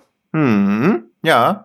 Achso, ich dachte, du löst komplett. Du wolltest mir nur. Ja, es war, wenn die Gondeln Trauer tragen. Wo ich die eine Review Genau. weggelassen habe, die dann einfach drauf hinausläuft, ja, am Ende stirbt Don ist das denn. Ja, okay. Somit äh, hat André mit City of the Living Dead leider nicht recht gehabt, aber ja, ich dann halt mal wieder und jetzt musste ich mir wieder was aus den Fingern saugen. Aber ich habe dann doch relativ schnell etwas gefunden, was thematisch auch in die heutige Sendung passt. Und diesen Tipp gebe ich euch noch mit. Aber ich kann mir nicht vorstellen, dass keiner von euch oder dass, dass ihr das, dass ihr nicht darauf kommt. So. Ein Stern mit der Überschrift Nie so gelacht. Kauf ihn auf keinen Fall. Es ist zwar ein alter Klassiker, aber sein Geld absolut nicht wert. Ich habe mehr gelacht, als dass ich gespannt oder erschrocken war. Also pff. Nicht einmal wurde ich überrascht. Alles total vorhersehbar. Die Logik in diesem Film miserabel, beinahe unterirdisch. Erst laufen alle weg vor dem Vieh aus Angst, so wie andere auf offener Straße zerfetzt zu werden, dann rennen sie dem Ding hinterher. Ich habe nie so über einen Gruselfilm gelacht. Lächerlich. Deshalb nicht kaufen. Ich wiederhole, nicht kaufen. In Großbuchstaben und mit vier Ausrufezeichen in bester Till Schweiger-Manier. Hm. Die ersten zwei Sätze bitte nochmal. Kauf ihn auf keinen Fall. Es ist zwar ein alter Klassiker, aber sein Geld absolut nicht wert. Ja, ich habe eine Idee. Ich sch- schick dir das mal. Hab abgegeben. Du kannst auch sonst jetzt laut denken, Tino. Ich kann jetzt laut denken. Ja, weil ich was gesagt habe. Bin ja mit raus jetzt. Ach so, nee, ich bin auch auf diesem Kauf ihn auf keinen Fall. Ich dachte, es wäre so, so eine Anspielung auf den Filmtitel, aber dann doch irgendwie nicht. Kann ich den dritten Satz auch noch einmal hören? Ja, warte. Äh, ich habe mehr gelacht, als dass ich gespannt oder erschrocken war. Und dann. Pff. Also wirklich PFF. Das macht mich jetzt fertig, dass Hacker so schnell einen Tipp hat. Kann ja auch falsch, kann ja auch falsch sein. Wir kamen halt direkt Psychologische ein, Kriegsführung. wir kamen direkt ein, ja, aber dass dir wir überhaupt kamen was direkt einen Film in den. Sinn. Vielleicht ist das vielleicht nicht. Klang für mich irgendwie schlüssig, aber kann auch was ganz anderes sein. Gibt ja viele Möglichkeiten. Ja, ich habe auch, also ich gebe meinen Tipp auch mal ab. So, also ich habe meinen Tipp abgegeben. Also das heißt, ich präsentiere jetzt beide eurer Tipps. ja. Okay. Kurioserweise habt ihr beide den gleichen Tipp abgegeben. Ah, okay. Nämlich American Werewolf in London. Ob ihr wirklich richtig steht oder nicht, seht ihr nächste Woche, wenn das Audacity-Licht angeht. Denn dann werde ich euch die Lösung präsentieren. Hm. Aber was machen wir denn? Egal, das werden wir nächste Woche klären. Das ist Da mir jetzt geknobelt. egal. Dann wird geknobelt, genau. Dann spielt der Schnick, Schnack, Schnuck. Oder, keine Ahnung, Fuchs, du hast die Gans gestohlen. Und dementsprechend, ah nee, Fuchs, du hast den Hahn gestohlen. Fuchs, du hast den Wolf gestohlen. Wolf, du hast den Hahn gestohlen. So. Ah, du hast die Show gestohlen. Oh. Oh. Uh. Und mit diesem Knaller verabschieden wir euch in eine neue Woche. Bitte seid uns wohlgesonnen, abonniert uns, wo ihr nur könnt. Bewertet uns auch gerne auf den einzelnen Plattformen, die es anbieten, zum Beispiel Spotify oder iTunes. Schaut gerne auch nochmal bei unseren Freunden von Fred Carpet vorbei. Die freuen sich auch immer über einen kleinen Besuch. Oder abonniert uns auf den sozialen Medien oder in den sozialen Medien, da würden wir uns auch drüber sehr freuen. Und ja, ansonsten viel Spaß, entweder auf dem Fantasy Filmfest oder eben mit ja, Ja, In diesem vergesst Sinne- nicht, euer Nachtlicht anzumachen, euch eure Sonnenfair-Gutscheine abzuholen. Ja. denn sonst holt euch der böse Wolf ja. oder halt böse eben. Das ist nämlich ein Satz mit X. Okay. Und damit hätten wir jetzt auch alle Wortspiele, glaube ich, abgegrasen, abge Ja. Abgearbeitet, die wir hier so noch bringen können. Ja. In diesem Sinne, In Nord, Süd, Ost und West. in diesem Sinne, macht's gut, tschüss und bis zum nächsten Mal. Ciao. Tschüss.